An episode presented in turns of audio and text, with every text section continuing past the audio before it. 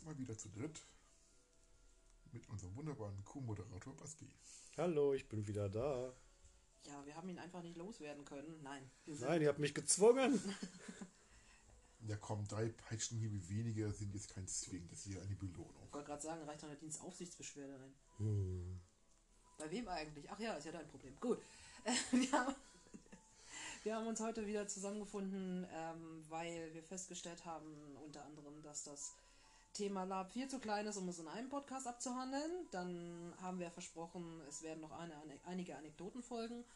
Und abgesehen davon haben wir mal wieder diesen Effekt gehabt, original, wir wollen es euch nicht verheimlichen, wir haben nach dem letzten Podcast, direkt nachdem die Aufnahme gestoppt wurde, haben wir festgestellt, so, jetzt kam der Wasserfall an Anekdoten. Genau. Da sind uns noch einige eingefallen und wir haben noch kurz nochmal ein Brainstorming gemacht, welche wir euch dann so angedeihen lassen wollen.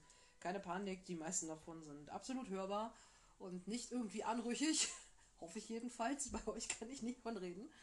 Aber Na es hat gut, der eine... Äh, aber wir werden sehen. Das wird Ja. lustig. wollte gerade sagen. Ähm, ja, und danach, wenn wir dann wirklich äh, so ziemlich alle Leichen ausgegraben und, und nochmal beerdigt haben, in Bezug auf das äh, Live-Action-Roleplaying, zumindest was äh, die Genres angeht, in denen wir diese Anekdoten erlebt haben, ähm, werden wir dann irgendwann, wahrscheinlich im nächsten Podcast, dann noch das große Thema Pen and Paper anpeilen. Bevor wir aber mit den Anekdoten beginnen, wollen wir noch einen kurzen Ausflug machen in Richtung der verschiedenen Lab-Genres, so wie wir es beim letzten Mal auch äh, angekündigt haben. No? Ja, in einigen davon waren wir auch dabei. Von einigen haben wir Geschichten gehört und manche kennen wir nur aus einer Beschreibung von Wikipedia oder LabWiki. Das ist soweit vollkommen richtig. Basti, du kannst ja, wenn dir, wenn dir irgendwie was dazu einfällt oder wenn du sagen willst, das hast du schon mal gemacht und was so deine Erfahrungen dazu sind, kannst du ja mal äh, was in äh, die Aufnahme tröten. Ich fange äh, mal an. Ihr wisst ja, beim letzten Mal haben, sind wir ausführlich schon auf das Thema äh, Fantasy Life Rollenspiel eingegangen. Aber es gibt da noch diverse andere Genres, nämlich unter anderem das Vampire Life Rollenspiel. Dazu muss man sagen, auch hier befindet sich äh, die Grundfußung auf äh, den White Wolf Werken oder der World of Darkness, die Welt der Dunkelheit. Ähm, soweit ich das verstehe, sind die Hintergründe dafür natürlich bei ähm, Feder und Schwert von bei White Wolf, bei ja, bei den ebenfalls möglichen Verlegern, wo auch immer das dann herkommt. Ich bin gerade, Verzeihung, ich, ich komme gerade direkt aus dem Meeting und bin gerade noch ein bisschen äh, hirnmusig drauf. Entschuldigung. Ähm, beim Vampire Life, sind, das haben wir glaube ich beim letzten Mal auch angeschnitten, soweit ich weiß. Ja. Genau. Ähm, es geht halt darum, dass ähm, wir, also dieses, dieses Spiel sozusagen in einer, ja, in einer Welt der Dunkelheit spielt und ähm, der Hintergrund ist ganz einfach.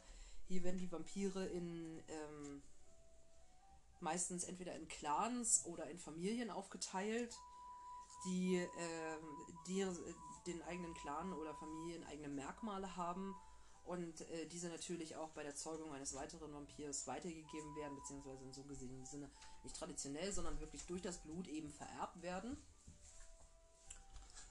Und ähm, im Hintergrund dazu geht es natürlich darum, wenn, ähm, wenn die Clans, was wir auch aus dem realen Leben kennen, dass äh, viele Familien sich untereinander bzw. gegeneinander überstehen, nicht unbedingt einig sind, gibt es natürlich Reibereien, Quälereien.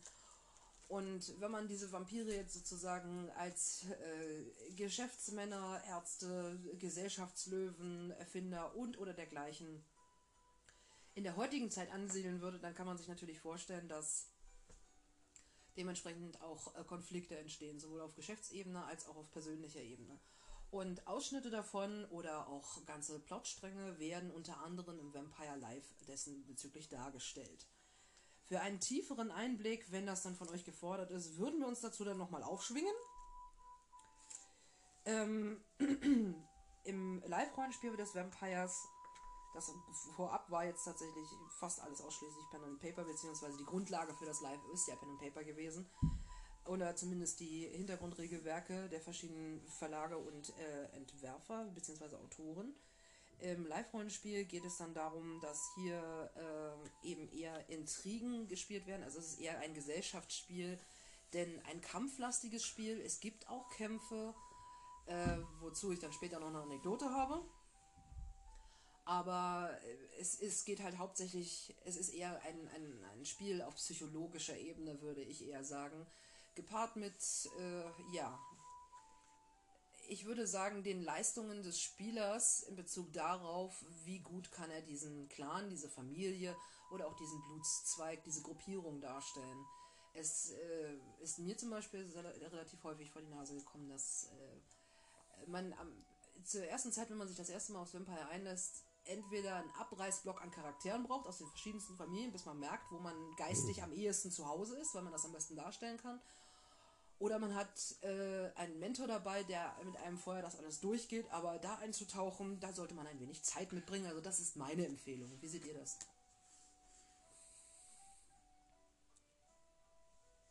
Ähm. Angestrengtes Nachdenken nebenbei bemerkt, weil ihr seht die Mimik, nicht? Also ich fange jetzt mal an. Ähm, ein Mentor, der, der reinführt, ist ähm, nicht schlecht. Man hat auch die Möglichkeit, bei einigen Chroniken als Ghoul anzufangen. Ghule sind im Prinzip ja Menschen, die äh, öfter mal Vampirblut trinken, davon abhängig werden, dafür länger leben und Kräfte entwickeln, aber auch ähm, sehr angetan sind, die Wünsche ihres Blutspenders ähm, Folge zu leisten. Es gibt aber auch noch eine andere Variante. Ich habe hier ein wunderschönes Playbook aus den Staaten. Und das Prinzip äh, eine Art Laientheater, wirklich, ähm, hat vorgefertigte, vorgefertigte Rollen und könnte dieses auch auf eine Bühne darstellen, da hier auch die Dialoge vorgegeben sind. Das ist, ist für Vampire vielleicht auch gar nicht mal so schlecht für den Einstieg oder als wunderbares Theaterprojekt. Darf ich mal ja, ganz kurz sehen? Ich sehe das ja, gerade. Aber das ist denn nun wirklich mehr Theater, als dass es irgendeine Form ja, ja, von Rollenspiel ist. Deswegen, deswegen gucke ich nämlich gerade. Mir kam das Logo so bekannt vor. Steht ja nicht umsonst drauf oben drüber, Mind's Eye Theater. Es ist keine unbekannte Marke. Ah. Ja, Mind's Eye Theater ist, äh, ist, ist, hat einen großen Hintergrund. Also von daher, wer mhm. das Playbook sich da mal angucken möchte, auf deine Empfehlung hin, offenbar ja. sehr gut. Ich habe übrigens noch ein paar alternative Spielwelten gerade gefunden, fällt mir ein, aber ich wollte dich erstmal zu Ende reden lassen. Und ähm, es empfiehlt sich auf jeden Fall, sich vor dem Clan zu beschäftigen, ähm, die Wünsche und die Vorstellungen mit der jeweiligen Leitung abzusprechen und ähm, vielleicht für den Anfang etwas gemäßigtere Clans nehmen und nicht unbedingt gleich mit einem Nosferatu, Malkavianer oder vielleicht sogar einem Gangrel anfangen. Wobei der Gangrel von den dreien noch am ersten, doch, am ersten darstellbar ist, habe ich ja, festgestellt. Ja, aber von der Schminke wird es dann immer kompliziert. Ja, es kommt drauf an. Es kommt drauf an. Gangrel, ja, mit hier Merkmalen. Hm. Ja, ich habe dann zum Beispiel festgestellt, dass ich keine Kontaktlinsen vertrage, was sehr schade war. Hm. Also, Anjanka und ich haben uns damit ausgeholfen, als wir Gangrel gespielt haben, dass wir zum Beispiel zwei richtig coole Fellwesten gefunden haben, die wir dann äh, unter, klingt erstmal bescheuert, äh, unterhalb durchsichtigen bzw. etwas löcherigen Oberteilen getragen haben, sodass das Fell so ein bisschen rausgeguckt hat. Ich habe mir einen wunderschönen Flauschig. Backenbart gebastelt, der mhm. bis hier ging. Mit, hast du das Bild gesehen? Ja? Ich bin der Meinung, du hast mir da tatsächlich mal Mit wunderschönen Reißzähnen. Mhm. Aber es ist ja durchaus alles möglich. Äh, ja. Auf jeden Fall, ähm, wer ein strahlender Held sein möchte und immer guten Ausgang für seine Charaktere haben möchte, ist bei Vampire eher falsch, weil da geht es darum, dass das Leiden erforscht wird. Weswegen gerade bei Vampire und vielleicht auch bei, also gerade bei Vampire es wichtig ist, dass äh, man sehr sorgfältig mit der Meister und oder Spielern redet, eventuell schwierige Szenen vorweg abspricht, ob das okay ist und auch sehr hart auf die Safe-Wörter eingegangen wird. Ja, weil Vampire ist prädestiniert dafür, dass es ein paar mehr Triggerpunkte haben kann als ja. andere Genres. Sei es jetzt äh, gerade Vampire, die vielleicht in der NS-Zeit gezeugt wurden und da. Also Vampire ist nicht ohne für die Psyche. Das ist richtig. So. Vor allen Dingen im Vampire äh, gibt es auch die, durchaus die Möglichkeiten, diverse äh, Abhängigkeiten darzustellen. Auch, äh, also ich, ich sage jetzt mal allgemein Suchtverhalten. Ja. Und das ist etwas, was äh, nat- natürlich in der heutigen Zeit, genauso wie damals, aber in der heutigen ist es einfach nur besser dokumentiert, ähm, Leute triggern kann. Hattest du Erfahrungen mit Vampire Basti? Ähm, ganz, ein ganz klein wenig tatsächlich. Oh, ähm, okay. Ja, also das ist, das ist schon urlange her. Da, da bin ich mal über einen Freund in so eine Gruppe reingekommen. Ähm, ich habe einen Tori gespielt. Warum wundert mich das nicht? Warum wundert dich das Ja. nicht? Bin, bin ich ein Tori deiner Meinung nach? OT ja. Ist das so? Ja, definitiv. Du bist so ein Gö äh, Schöngeist, Schrägstrich, Bindestrich, Ling.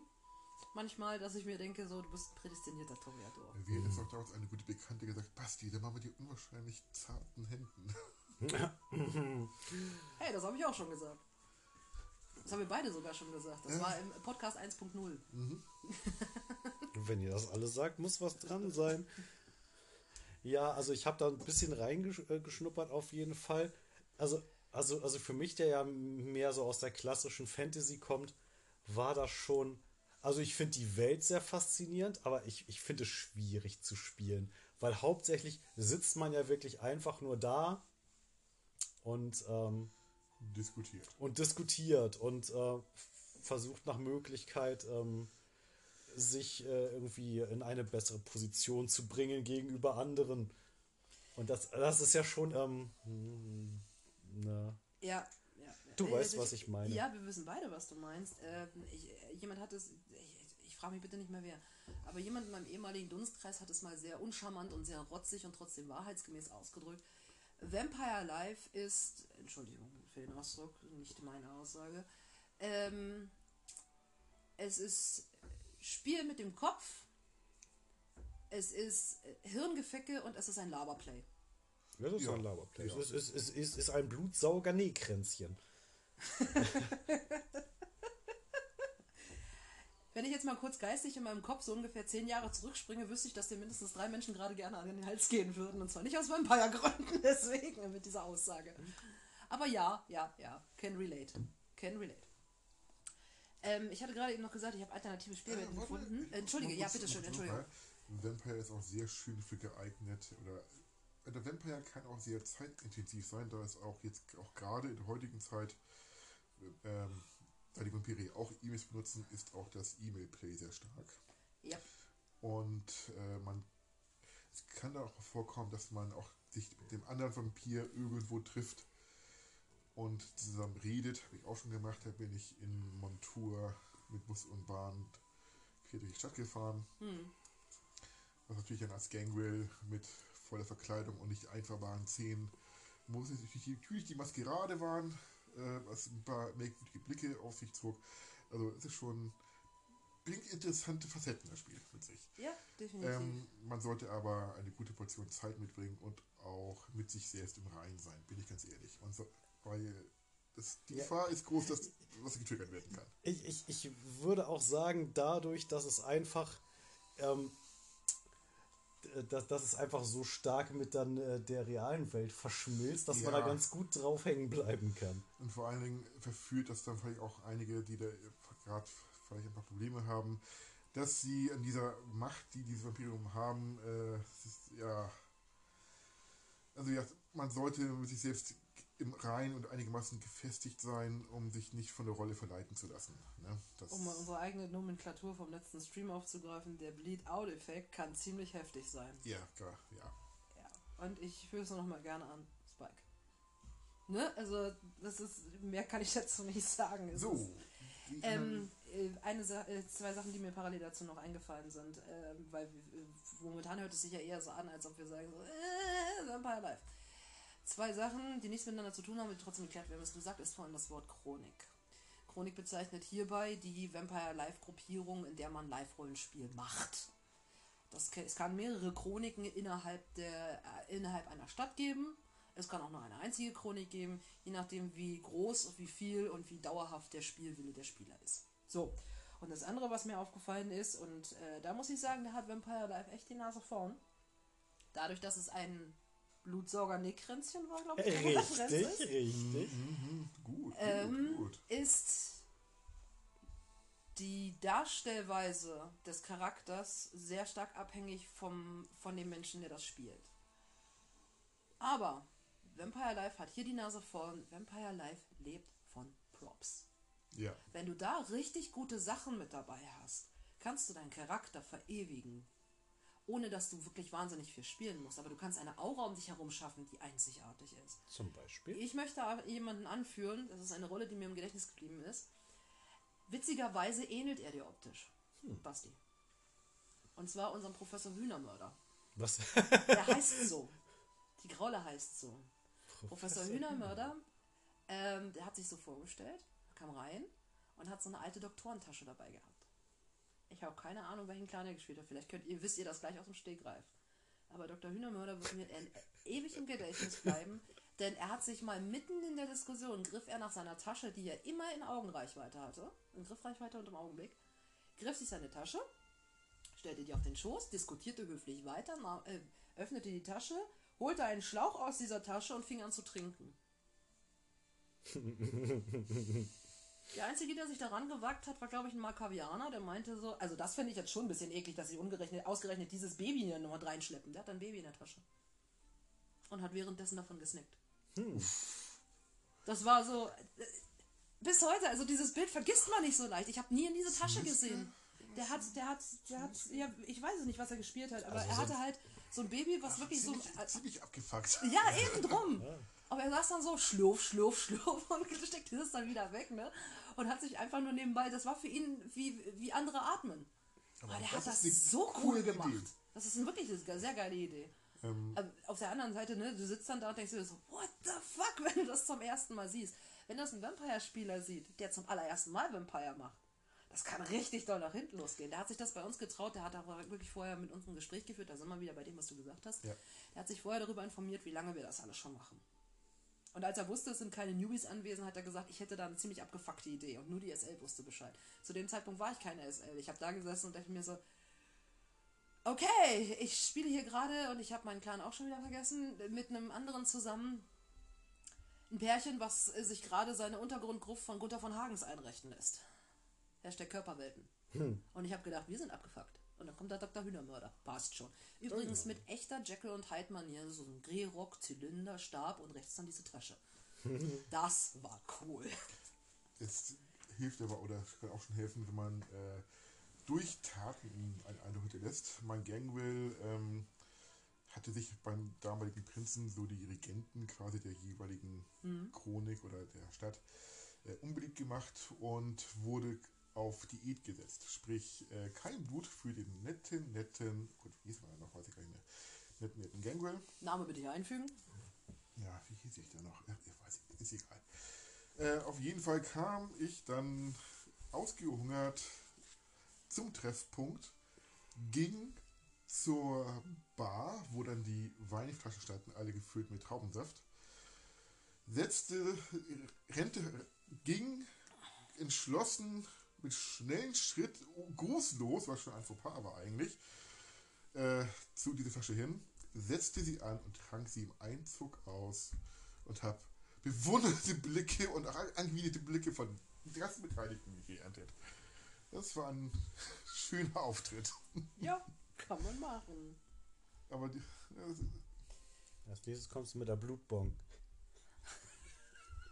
Danke für diese geile danke Idee. für die geile Idee. Ja, oh, so, solche, solche Jersey-Party-Vampire mit der Ja, Blutbong. ja. Schön die Haare hochschmieren. Weißt du, und ich war geistig schon wieder, kann man bitte irgendwann mal jemand, äh, kann man bitte irgendwann mal Was jemand... Dummes Äh, sagen. Nein, ich wollte... weißt du, damit habe ich jetzt einfach mal schon mal gerechnet. Ich wollte eigentlich sagen, ähm, warte kurz, ich wollte eigentlich sagen, kann man bitte irgendjemanden Vampire à la Anne Rice machen und dann kommst du mit der Blutbong um die Ecke. Was ist hier los?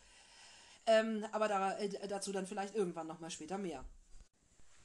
Des Weiteren hatten wir nämlich noch, ähm, was ich sehr, sehr spannend finde und wo ich auch Lust hätte, mal äh, reinzuriechen, auf alle Fälle literaturtechnisch. Einmal Vampire aus der alten Welt, nennt sich Dark Ages Vampire und beschreibt die Spielwelt äh, Anno Domini 1198.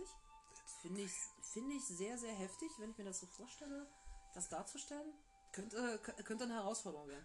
Zumindest übrigens nur die erste und zweite Definition, beziehungsweise 1230 und wäre dann die dritte Edition. Ich spiele das gerade im Pen and Paper und das macht unwahrscheinlich Spaß. Und das nochmal in Verbindung mit Fantasy Lab quasi oder so in dem Setting, Mhm. stelle ich mir, äh, könnte ich mir doch vorstellen, meine alte Rüstung wieder auszupacken. Dafür. Hier, äh, hier könnte man, ich, bei dem nächsten, was ich, äh, auf alle Fälle klingt das, was du sagst, interessant. Ich habe noch einen Schmanker. Das könnte schon fast wieder ein demnächst ein Crossover sein mit dem anderen, was wir gleich noch vorstellen werden, etwas später. Und zwar steht hier Victorian Age Vampire. Nur in Englisch erschienen, beschreibt die Spielwelt um das Jahr 1880 mit Fokus auf vok- viktorianischen England. Dann Mode. gibt es noch, was ich auch sehr witzig finde und bis eben noch keine Ahnung hatte, dass es das gibt, Kindred of the Ebony Kingdom. Nur in Englisch erschienen und beschreibt die Kultur und, besondere, äh, und besonderen Blutlinien der Vampire in Afrika der Neuzeit. Das finde ich auch interessant. Ja, finde ich auch sehr gut. sind allgemein ein paar, ein, einige Settings ist allgemein, die kulturell brach liegen oder die keine breite Massenwirkung haben in, in der westlichen Welt. Ich würde lieben gerne mehr über die, die Aborig- Aborigines äh, wissen oder was da in Südafrika oder Süd, äh, Südamerika los ist. Also Ähm, da dann gibt es ich noch auch so was für viele dich. Geschichten, die Ja. ja, Dann habe ich noch was für dich. Ich habe nämlich noch eine vierte Richtung und, und noch ein kleiner Schmankerl hinterher. Die vierte Richtung ist die Kinder des Lotus. Kindred of the East. oh, ja. Es geht nicht um. äh, Lotus heißt hier nicht ganz weit im Osten, sondern beschreibt die Kultur der Vampire des fernen Ostens, die Kuijin oder auch Kathaya genannt werden. Also hier gehen wir in Richtung. Also, ferner Osten ist ja, ne, so Ja, ja. Afghanistan, China und so weiter und so ja, fort. Katai, China, ja, ja. Richtig. Und das Schmanke, was ich sagen wollte, übrigens für das Spiel Vampire the Requiem. Ich weiß allerdings nicht, wie man das darstellen will im Live, aber im Pen and Paper hört sich das sehr, sehr geil an. Ist ein alternati alternatives Setting, altes Rom erschienen.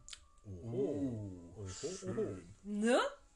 Also nur so nebenbei. Wer sich da bitte informieren darf oder möchte, in dem Fall. Ähm, Querverweis habe ich hier, zumindest was die Weblinks angeht, natürlich wie immer Feder und Schwert. Dann, also feder-und-schwert.com, dann haben wir white-wolf.com und dann haben wir noch äh, das, äh, dann haben wir hier die Übersicht deutscher Vampire Lab- Lab-Runden, Masquerade und Requiem. Das ist das labwiki.de slash Vampire Live Domänen. Bitte da Links. mal selber recherchieren. Links kommen in die Beschreibung. Wie üblich. So, vom Vampire dann würde ich sagen, gehen wir mal ins nächste Genre. Wir halten uns an dieser Stelle, sei gesagt, an, gerne an den Leitfaden von, Wikipedia. Und zwar, ähm, das nächste Genre wäre Western.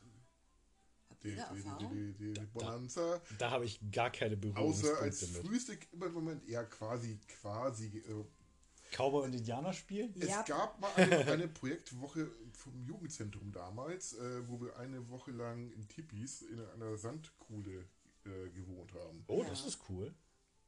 Mit, wo wir dann Indianer äh, Sachen gemacht haben, also Schmuck hergestellt und so wie die Feuer gemacht. Das war Aber so- ziemlich cool. Sowas konntet ihr machen? Nicht Ja. schlecht. Ja, wir haben auch damals äh, eine, gute Abschweifung, eine ähm, Mittelalterwoche gemacht in den Sommerferien. Mit anschließendem Gelage Jugendzentrum, wo wir ohne Besteck essen durften. War und die Knochen hinter euch werfen. Ja, Ah, oh. Okay.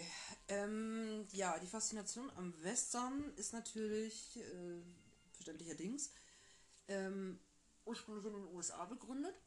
Ähm, Gott, äh, wie du gerade wie gerade angesprochen hat, hattet äh, Cowboy und Indianer und ne, jetzt die, das Ding. Ähm, ich glaube, ich habe auch mal irgendwann mal in meinem Leben ein Indianerdorf besucht. Das war so eine Nachstellung hier in Deutschland äh, dass das irgendwie mal aufgebaut wurde im Rahmen eines, äh, weiß ich nicht, äh, Themenparks, Projektes. Einen Monat lang wurde das da halt irgendwie so hingestellt. Ganz, ganz krude Erinnerungen kommen da hoch. Aber jeder von uns hat sicherlich mal irgendwann in seinem Leben ein Western gesehen. Äh, Anmerkung hierzu, was ich sehr, sehr witzig finde, ist, ähm, dass man zum Beispiel beim Western ähm, äh, man kann sozusagen in den Western eintauchen und sich vorher an anderen Klischees bedienen, beziehungsweise an anderen Filmen. Äh, hat einer von euch beiden Mad Max 2, der Vollstrecker, gesehen? ja, So, ist quasi auch ein Western. und hier ist es schön beschrieben. Ich zitiere rundweg aus Wikipedia.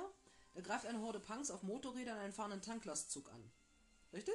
Ja. Richtig. oh, ist das die Postkutsche? Ersetzt man gedanklich die, Punk äh, die Punks äh, äh, zu Indianern, die Motorräder durch Pferde und den Tanklastzug durch der Postkutsche, Planwagen oder Eisenbahn, könnte die Sequenz genauso gut aus einem klassischen Western sein.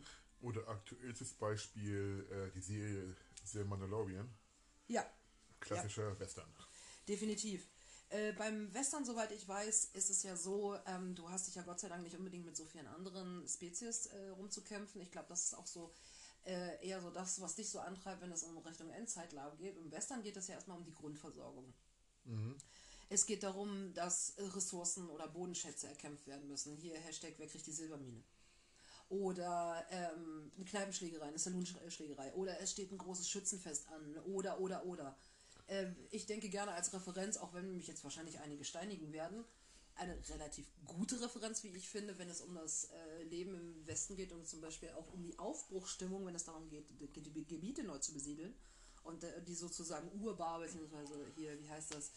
Äh, äh zu erschließen. Zu erschließen, Dankeschön. Äh, Dr. Quinn. Ah, die Ärztin. Die Ärztin aus Leidenschaft, ja. genau, dieses Ding. Ja. Also, ja.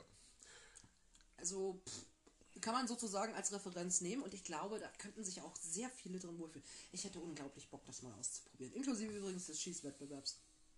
Ja, ja. Weil ähm, das ist halt, es geht mir nicht darum, dass ich in dem Moment eine Saloon-Dame oder ein leichtes Mädchen spielen will, sondern ganz einfach, um da wirklich, wirklich so, so rein einzutauchen äh, auf den Spuren, nicht unbedingt von Winnetou, um Gottes Willen, aber hier sowas wie ähm, der schwarze Falke, die große Bären und äh, die Söhne der großen Bären oder sowas wie halt äh, so, solche Urtypen wie David Crockett, Danny Boone und äh, nicht unbedingt Billy the Kid, das, das interessiert mich weniger. Und man kann ja auch, auch wunderbar auch, ähm, wie zum Beispiel Endzug in die Zukunft 3, wie Doc Holiday einen Finder darstellen hm. oder ein Kacksalber. Also das bietet, glaube ich, viel Spaß. Und äh, der Vollständigkeit halber müssen wir ihn erwähnen, der mit dem Wolftanz. Ja. Eine der, äh, wie ich finde, herausragenden Kostner-Filme auch egal, ob man den Mann mag oder nicht, aber der, der, der Film ist gut. Jo. Würde ich jetzt einfach mal so in den Raum werfen. Äh, dann gibt es natürlich noch die Mythologien, die man im Hintergrund bespielen kann. Es gibt ja nicht einfach nur Existenzielles auf der Seite der Siedler, Western, Menschen und so weiter. Natürlich sind die Konflikte mit den Indianern äh, urtypischen Gedankens. Da haben wir dann auch wieder äh, zwei Bevölkerungsgruppen, die aneinander geraten können. Man kann zum Beispiel auch den Manitou-Hintergrund bespielen, weil man dann im Wilden Westen eher vielleicht eine Indianergruppe spielt und dann sind halt mal die, die Siedler diejenigen welchen, ne? Mhm, mh. So, die dann mal von den Indianern mehr oder weniger angehauen, angespielt werden, je nachdem auf welcher Seite man spielt. Finde ich eigentlich sehr, sehr interessant dazu. Was fallen euch denn da so für Western ein? Also Western-Genres Es gibt anscheinend sehr, sehr viele. Ja, es gibt ja, also Western hat gerade, denke ich, auch mal ein paar Überschneidungen mit Steampunk. Denke ich mal, Cthulhu kann man auch gut darstellen in der Zeit. Vampire könnte auch möglich sein. Also ich, das ist äh, ein schöner Grundstock für verschiedenste äh, für Mischungen. Ja, ähm, zum Bleistift haben wir hier äh, diese Neon-Western, äh, Neo-Western und Science-Fiction-Western. Sagt euch Westworld irgendwas, die Serie? Ja. Ich habe sie nie gesehen. Vom Namen her. Aber besserer Vergleich zu Neo-Western finde ich auch den Mandalorian oder ganz gutes Beispiel äh, Cowboy Bebop. Ist ein wirklich sehr klassischer Western und Hör, hört mich an. Ja, ja, wir hören. Marshall Bravestar. Oh, ja. Bravestar. Ja, ja. My man. Ähm, äh, man mag mich jetzt äh, für, für, für, für inkonsequent halten, aber ich möchte es trotzdem anmerken. Italo-Western. Oh ja. Wir werden, wir werden heute einfach keine Connoisseur de Musik ohne ein Ennio Morricone und seine beispiellose, definitiv beispiellose äh, Filmmusik. Genau das. Und äh, das andere Ding ist äh, natürlich die Italo-Western unvergessen mit der Schnodder-Synchro aus, aus Berlin. Was höre ich denn da? Filme? Die erst dadurch ihren Durchbruch äh, bekommen haben. Richtig, die waren genauso wie die Serie, die zwei übrigens, in, Deutschland, in den deutschsprachigen Räumen beliebter als in ihren Heimatländern. Ja. Was hattest du gesagt, Basti? Ich habe es nicht ganz verstanden. Ich habe gesagt, na was höre ich denn da? genau das. Diesen, diesen Rülpser werde ich wahrscheinlich meinen Lebtag nicht vergessen.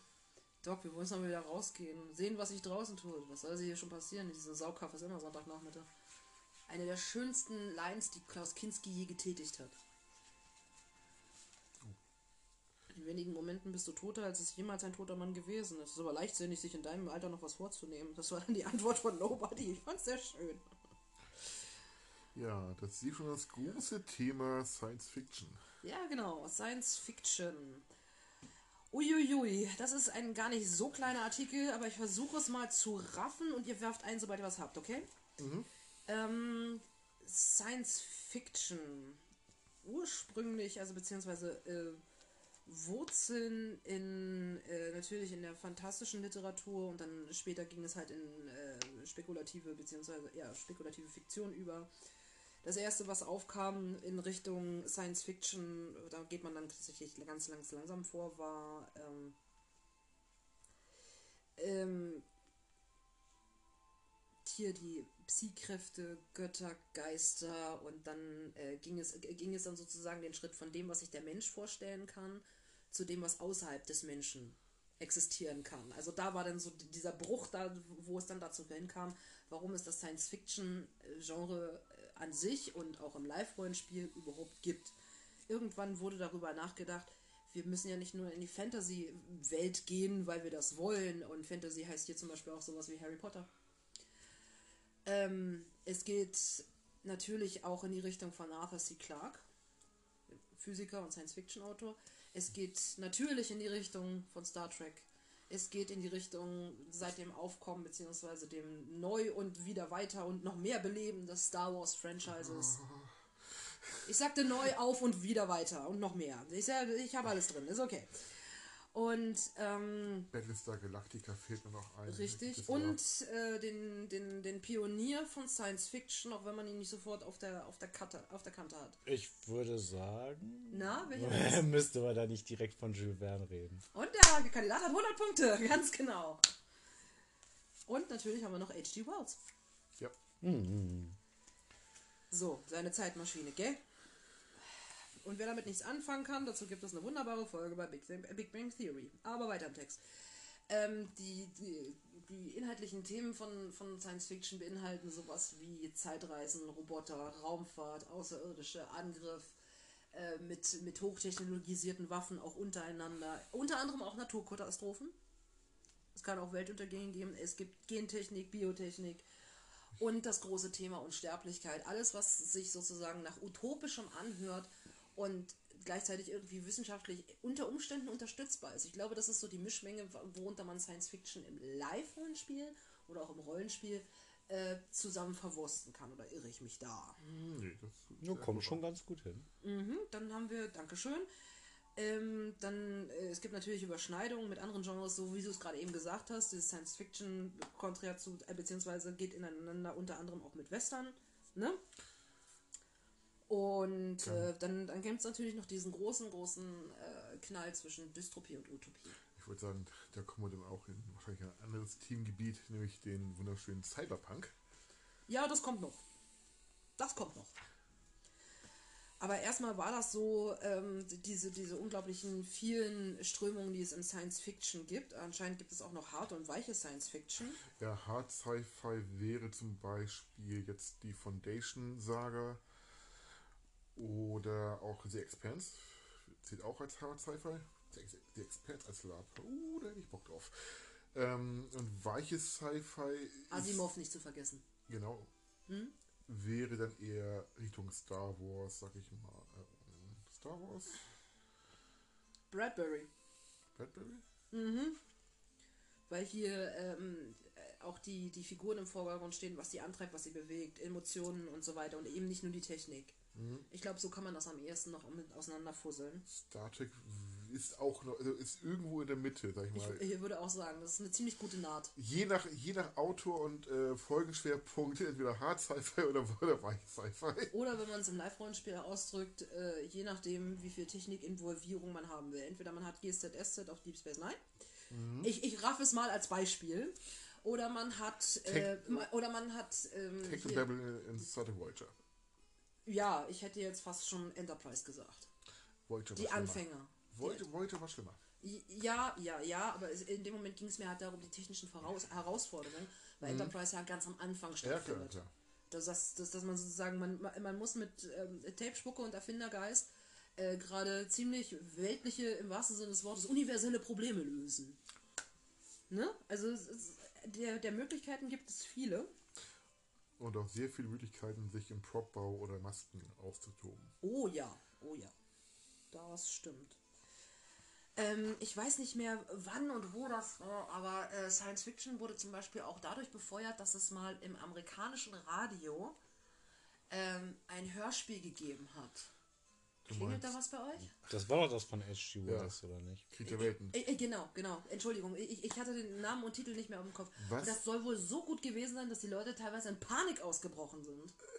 Ich bin mir nicht sicher, ob das mittlerweile als Mythos gebannt wurde. Ja, es war anscheinend nicht so verbreitet. Also einige wohl Ein- schon, ein paar aber haben angerufen, das war aber nicht so die Massenpanik, zu der es hochgeschaukelt wurde. Nein, ich, ich, ich rede jetzt wirklich nur von dem, von dem Hörertum. Ich rede nicht Ja, von ja. komplett Amerika. ja. Ich rede tatsächlich nur von dieser Gruppierung, die diesen Radiosender empfangen hat.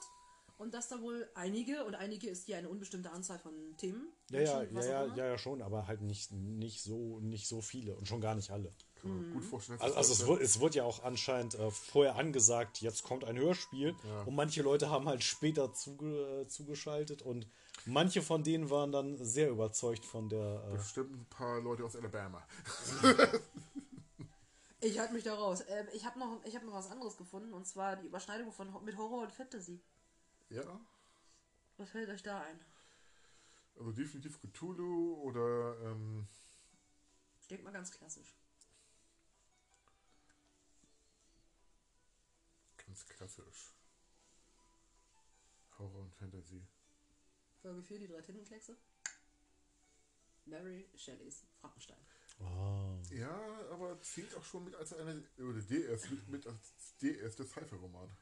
Drum, sag ich ja. Mhm. Wir sind ja im Sci-Fi. Ja. Aber es, ist, es sind natürlich auch Horrorelemente dabei. Definitiv. Genauso wie hier äh, Jekyll und Hyde.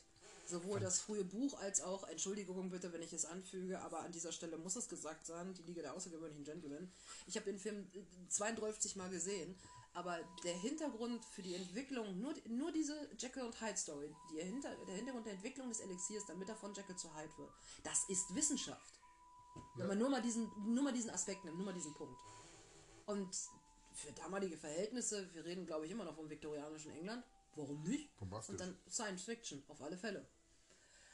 Aber äh, wie man sieht, der Erfinderdrang steht da glaube ich am, äh, an vorderster Front. Ne? Also im Science-Fiction-Genre. Ja, es war ja aber auch damals die Zeit, wo es sehr viele glorreiche Entwickler gab. Ich meine, Die Dampftechnik kam gut voran, die Elektrifizierung schritt voran.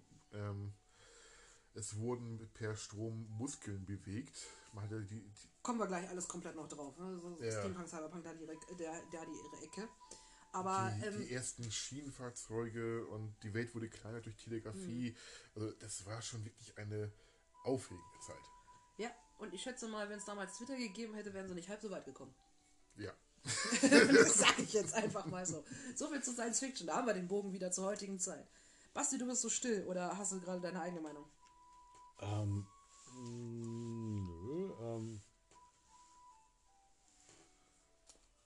Nicht. Gut. Okay, also ich dachte, ich frage mal zwischendurch. Übrigens, ich lese hier gerade was Interessantes. Äh, Die erste deutsche Science-Fiction-Heftromanserie war übrigens der Luftpirat, und, sein- der Luftpirat und sein lenkbares Luftschiff. Die ist von 1908 bis ca. 1112 in 165 Ausgaben in Berlin erschienen. lenkbares Luftschiff auch noch. Yep.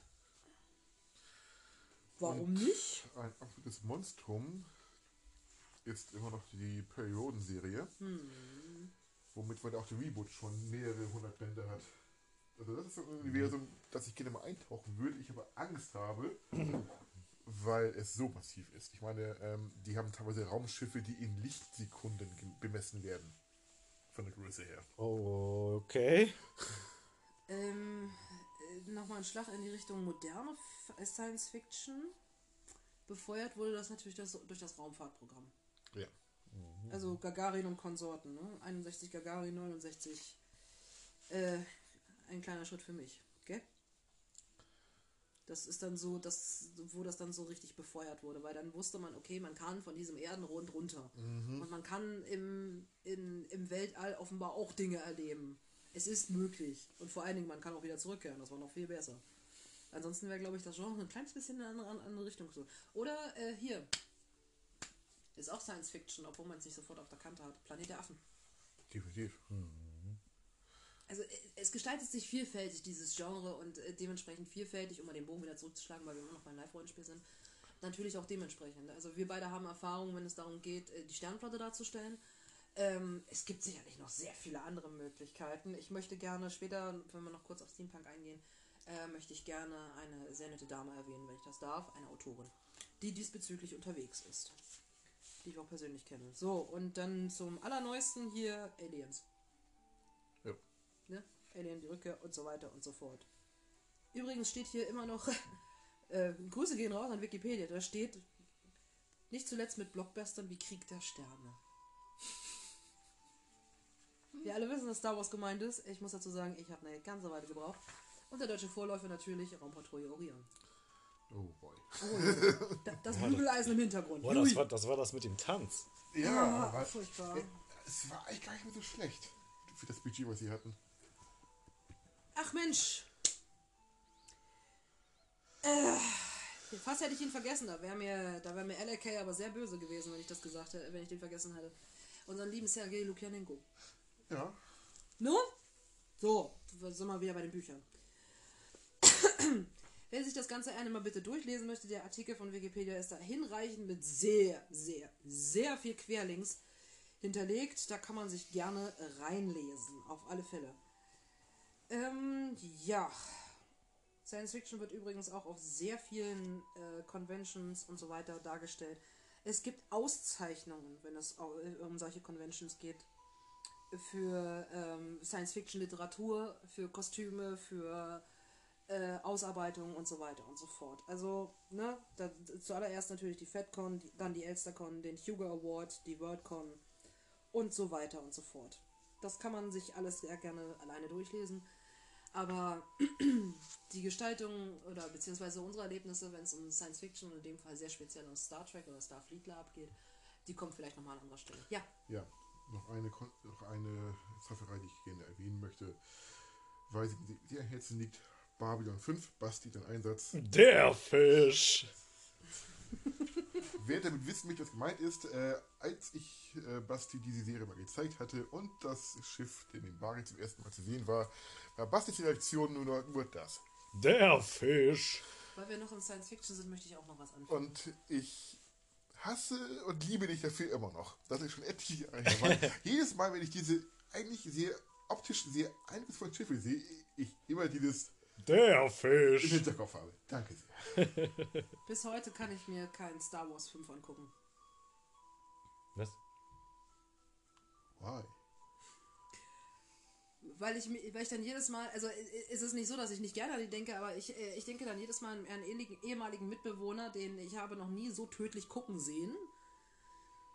Weil am Anfang von Star Wars 5 äh, etwas gezeigt wird, was nicht unbedingt der Todesstern ist, sondern der Todesstern in Rohbauweise. Und wir wissen alle, der Todesstern in Rohbauweise ist auch unter anderem, wenn man ihn mit Lego nachbauen würde, einfach mal kein Todesstern, sondern das Todesei. Du meinst aber Star, Star Er nimmt, er nimmt es mir sehr, sehr übel.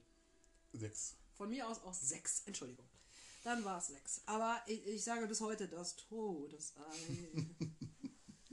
er hat mir fast, er hat mir wirklich fast mit dem Mundstück der Shisha eins über die Rübe gegeben und, und, und, und, mir einen neuen Scheitel gezogen.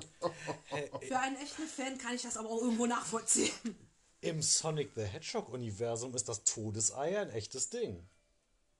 Ist Sonic the Hedgehog auch Science Fiction? Ich glaube schon. Sie sehen mich gerade sehr verständnislos gucken. Ja, zwei, aber ja, es ist, ist Science Fiction. Ich meine, guck dir mal Dr. Robotnik an. Ja, und, und der hat auch das Todesei gebaut. Okay. Das ist ein Ding. In Oder, diesem- oder auch den Egg Carrier. In diesem Game stecke ich nicht drin. Oh, gut. Ich möchte, ich möchte über Sonic, vor allen Dingen über die Neuverfilmung, einfach nicht nachdenken. Die Verfilmung ist gut. Die war gut. Ich, Das hörte, mag ja ich sein. hörte, sie sei gut, aber ich habe sie nicht Ich gesehen. habe sie gesehen. Ich, Ich kann sie den- empfehlen. Ich habe den ersten Sonic-Film gesehen und das Einzige, was ich daran feiere, ist, dass Jim Carrey noch nichts von seiner Würze verloren hat, wenn es um seinen Gesichts-Tsunami Also geht. der Film war echt. Egal, Thema. Der Filmreview-Podcast kommt bestimmt. Ja, 100 Pro. Ich hatte gerade noch was. Verdammte Kacke, jetzt ist mir das wieder entfallen. Ach Du hattest noch was für Cypher zuzutragen. Garantiert, aber es ist äh, wie weggeblasen. Irgendwie bin ich immer noch beim, Tja, beim Todesei. Ach so, jetzt habe ich es wieder. Äh, sonst, so- sonst killen uns mindestens zwei Menschen, die wir beide kennen. Einmal Saturnus und einmal Anjanka. Wir dürfen Dr. Who nicht vergessen. Natürlich, oh ja.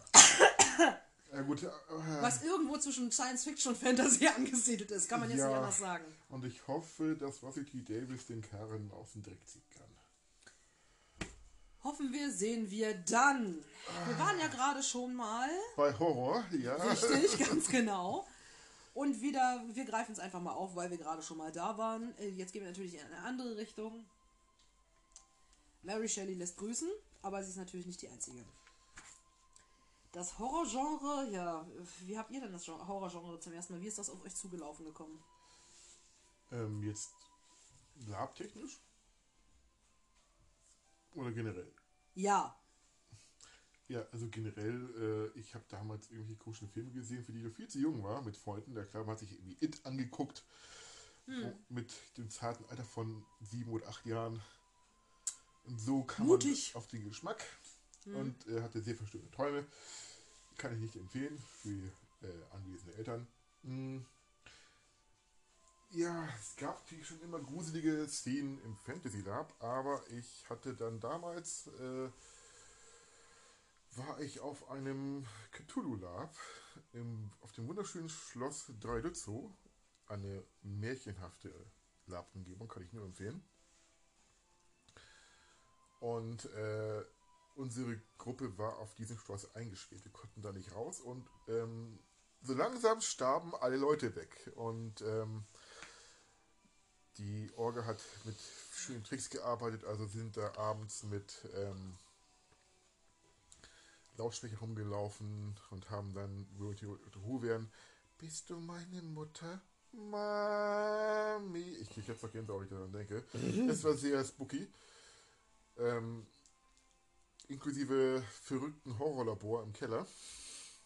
Und äh, sie hatten auch mit netten Tricks gearbeitet, wie dass sich die Bilder verändert haben oder auch spannende Augen hatten. Also Hut ab an diese Orga, die leider nur diesen einen Con gemacht hat, aber er war wirklich beeindruckend und äh, war auch für meinen, äh, die anekdotisch äh, hinkommen, die Geburt oder die Feuerprobe für meinen mit einem meiner liebsten Lab-Charaktere mittlerweile, den guten Dr. Stärk, den ich danach ins Fantasy Lab importiert habe und wahrscheinlich auch ins Endzeit Lab mitnehmen möchte, weil ich ähm, aus Spaß eine Freude mit diesem Charakter die Multi-Stärk-Theorie ins Leben gerufen habe. Jedes Universum hat seinen eigenen Stärk. Okay. Also ich möchte dazu kurz was anmerken. Jetzt bereue ich richtig, dass ich bei dieser Con mal nicht dabei war. Das hört sich so toll an. Ja, Also das möchte ich, das möchte ich zu gerne nochmal erleben. Also liebe Orga, falls ihr das jedem, jemals Ich- irgendwann hört, fühlt euch gebauchpinselt und äh, das zweite Anliegen könnt ihr nochmal machen, bitte? ich muss ihn nochmal mit den netten Herren reden. Das wäre sehr schön. Ähm, ich habe gerade nebenbei gelesen. Basti, hast du noch gerade kurz was dabei zu tröten? Auch wenn es sich so lapidar anhört. Aber ich mein's ernst. Zu Horror? Ja, Ja, also. Nächtliche Überfallkommandos. Im Lab. Hast Nein, du nicht horrormäßig? nein, nicht horrormäßig. okay. Dann, Ähm, ja? Dann habe ich noch ein paar Anekdoten. Es gab Zu den Anekdoten kommen wir später. Das hast Ja, du gerade gesagt. aber im Fantasy Lab Horror. Es gibt auch explizit Cons, die ähm, eher für dunklere Charaktere geeignet sind, ähm, wo man nicht vielleicht als Paladin hingehen sollte. Ich war mal auf einem Horrorcon, der als solcher ausgestellt, ausgezeichnet war. Er hatte einen großen Nachteil. Das Wetter an diesem Wochenende war bildhaft, also war traumhaft. Strahlend blauer Himmel und so weiter. Und die hatten eigentlich äh, mit Wind und Regen gerechnet. Aber Ja. naja. Ähm, wir hatten Dungeons, wir hatten eine riesige Spinne, wir hatten psychologischen Horror Okay. und äh, Leute, die da mit ihren Augen rumliefen und äh, um Hilfe baten. Eine, also Horror im Fantasy Lab ist auch möglich und auch sehr spannend. Glaube ich. Glaube ich. Wobei, da fällt mir eine Sache ein. Es, es war jetzt nur so anteilig Horror. Also der Con an sich war nicht, war jetzt nicht hauptsächlich Horror, aber es, äh, äh, da war so eine Geschichte mit, mit, einem, mit einem Gasthaus, das ein wenig verflucht war. Und immer wenn es dunkel wurde, waren die Gänge, es, es war halt so eine Jugendherberge an sich, ne? Und es hatte halt so, so, war so ein bisschen U-förmiges Gebäude mit langen Gängen. Und auf diesen Gängen, äh, in, in den Zimmern war alles okay, aber auf diesen Gängen waren ab einer gewissen Zeit, ab einer gewissen Uhrzeit dann äh, Geister unterwegs. Da musste man ein bisschen aufpassen. So, ne, so im Gastraum war okay, da waren keine Geister. Also ähm, auf den Zimmern auch nicht, aber äh, zwischendurch in den Gängen. Und da habe ich dann einen Goblin kennengelernt. Der, der war sehr beeindruckt von mir und dachte, ich bin ein ganz krasser Held und ich und ich mach das schon und los. und du wirst jetzt die Geister besiegen. Und er schubste mich äh, aus, aus dem Gastraum heraus in den Flur während ich noch protestierte und machte die Tür dahinter zu und meinte so, juhu, juhu, du schaffst es. Und danach hörte man mich schreien. Also die Konrei, die ich meinte, die ist leider eine Zeit auf Eis gelegt ist, äh, gebrochene Augen. Wenn äh, es nochmal einen Con geben sollte in dieser Reihe, kann ich äh, ihn nur wärmstens empfehlen. Ähm, ja, sehr gut auf alle Fälle, dass wir dazu mal, zumindest mal schon mal den Namen haben. Das ist sehr schön. Ähm, was ich sagen wollte, äh, ich weiß ja nicht, ob euch das bekannt war, aber historisch stammt der, Show, stammt der Horrorfilm vom Bühnenmelodram des 19. Jahrhunderts ab. Welches welches sich wieder oft an, äh, an Schauerromanen orientierte. Und äh, wir reden hier von einer Zeit um 1897 rum. Und dann gibt es, äh, es, es gab schon sehr, sehr frühe Filme, Anfang 1900, 1911, 1910 und so weiter und so fort. Und was das Ganze so horrorig gemacht war, war etwas, den Ausdruck kannte ich noch nicht, ähm, die Verwendung von traditionellen Vanitas-Symbolen. Was sind Vanitas-Symbole? Schädel, Schatten, alte Bücher, verstaubte Gebrauchsgegenstände, Parallelsetzung von Leichen mit toten Bildern, Schriften und so weiter. Das sind anscheinend Vanitas-Symbole.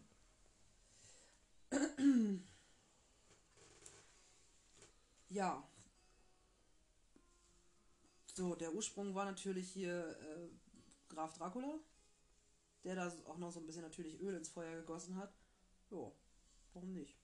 Und äh, weil damals das so assoziiert wurde, beziehungsweise im, im, im, äh, im englischen Theater wirklich aufgeführt wurde, also wenn ich sage, das wurde ne, aufgeführt, dann äh, eben tatsächlich, wir reden vom Londoner Adelphi Thea- Theater und unter anderem auch vom äh, äh, Pariser Theatre, äh, Théâtre du, Grand- du, du Grand Junior. So, jetzt habe ich's.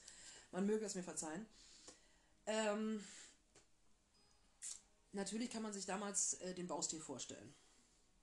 Und äh, gotisch plus Spinnweben plus Schädel plus Grüfte plus alles Mögliche kann man fürs Horror geeignet ansehen. Und so gab sozusagen äh, so sozusagen die Umweltbedingungen äh, die, die Umweltbedingungen gaben ähm, mehr oder weniger der Weiterentwicklung des Horrorgenres einen Schubs und daraus entwickelten sich wieder andere Möglichkeiten, wo das dann aufgeführt wurde. Und daraus, ja, irgendwann kam dann der subtilere Horror dazu. Und natürlich äh, solche Stilblüten beziehungsweise wichtigen Meilensteine wie Freitag der 13., Chainsaw Massacre, die Saw-Reihe, Der Exorzist, aber unter anderem auch äh, Rosemary's Baby. Habt ihr die alle gesehen? Weil ich nicht. Ja, Teilweise. ich glaube, ja. Die meisten. Äh, die Unterkategorien sowie im Live-Rollenspiel sind natürlich sowas wie Okkultismus, dann Gothic, dann kannst du Monster- oder Tierhorror haben. Vampire kann auch schon die Karte in die Richtung gehen. Richtig, Setting. dann gibt es äh, Splatter-Horror, dann gibt es äh, auch. Horrorkomödie. S- Slasher. Ja, das auch. Ein Slasher-Horror-Lab. Oh Gott, das kannst du Kunstblut. Da braucht man ja Badewannweise. Ich wollte gerade sagen. Aber ähm, Saturnus hat mal sowas ähnliches, ich glaube, an, an Slasher angelehnt, mal eine Halloween-Party gemacht. Er hat die ganze, er hat das gesamte Einhorn mit äh, Malerkrepp bzw. Malertape-Bahnen ausgelegt, sodass er hinterher nicht so viel putzen musste. Und überall war Kunstblut und dementsprechend natürlich auch die Klamottage der Angestellten. War wohl alles sehr schön Ton in Ton und zum Genre passend.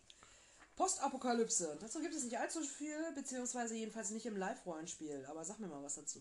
Endzeit Lab. Hier steht nur Postapokalypse, aber ja, wenn ich es richtig bedenke, ja, Endzeit, ja, hallo. Also überrascht mich, dass da nicht so viel steht. Aber gut, das äh, kommt jetzt auch so langsam ins Rollen. Ich meine, es gibt äh, als eigenes Regelwerk äh, die Fate-Reihe, Die sich, glaube ich, der anders benannt, aber weiß ich gerade nicht.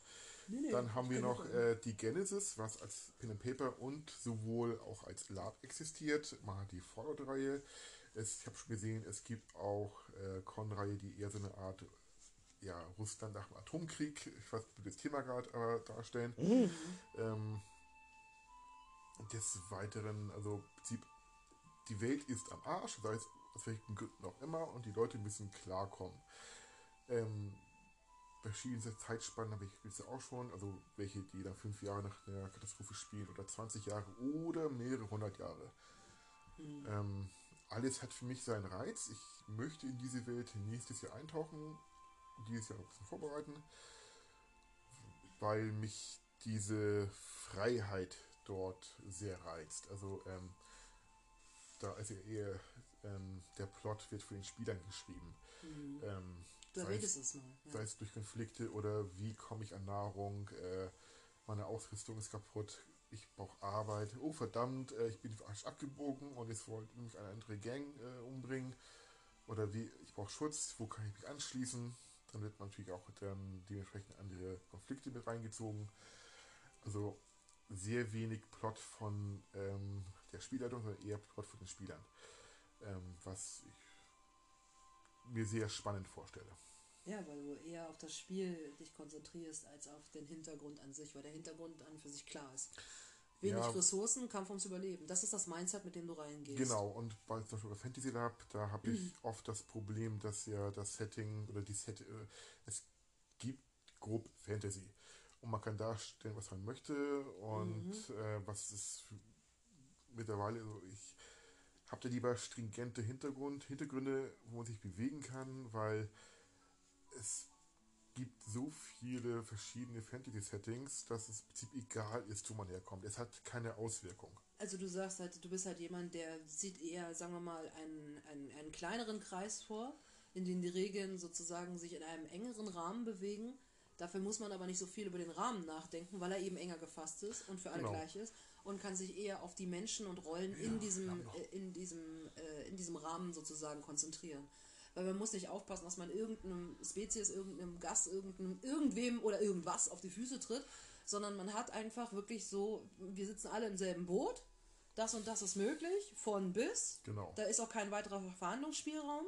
Und in dem Moment ist man weder spezifistisch noch rassistisch, dass man sagt, okay, der nicht, der nicht, der nicht. Aber- Weil Postapokalypse ein, ein, ein, ein, ein Genre für sich ist, in dem sozusagen die Grundbedürfnisse oder die Grundhaltung klar ist. Genau. Egal wo und wann es spielt. Habe ich dich so richtig verstanden? Genau, und äh, da sind die Settings auch abgesteckter. Mhm, das meine ich damit. Also zum Beispiel in einem Fate Lab äh, sind Fallout-typische Gegenstände eher unerwünscht. Mhm.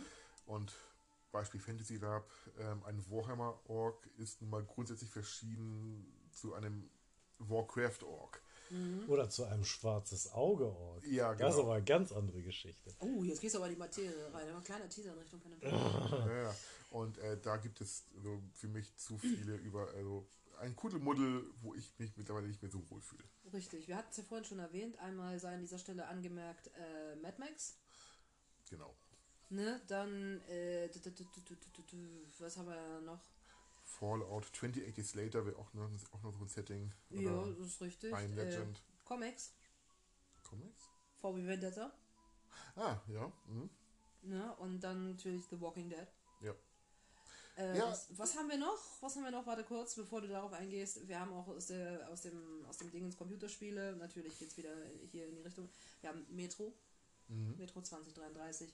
Wir haben, wir haben Daisy. Wir haben The Long Dark. Das kenne ich nicht. The Long Dark, unheimlich schön zu spielen.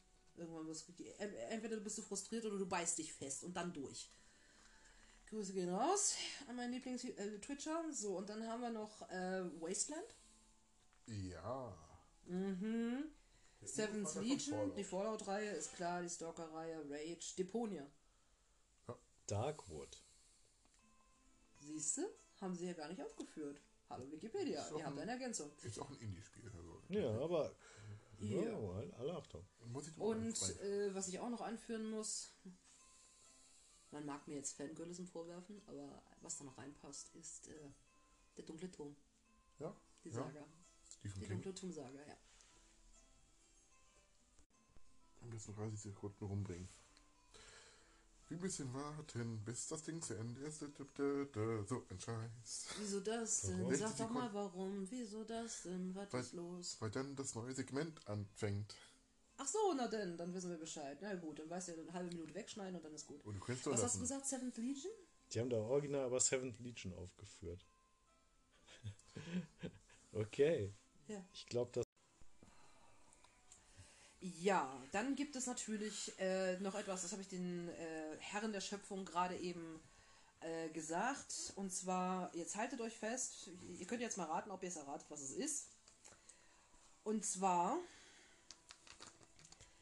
es ist eine Mischung aus mittelalterlich-feudalistischer Gesellschaftsordnung, Katholizismus ähnlicher Mystik, Cyberpunk-Elementen, verbotene Technikreste, und äh, spielt in einer zukünftigen Version der Erde im Jahre 2654.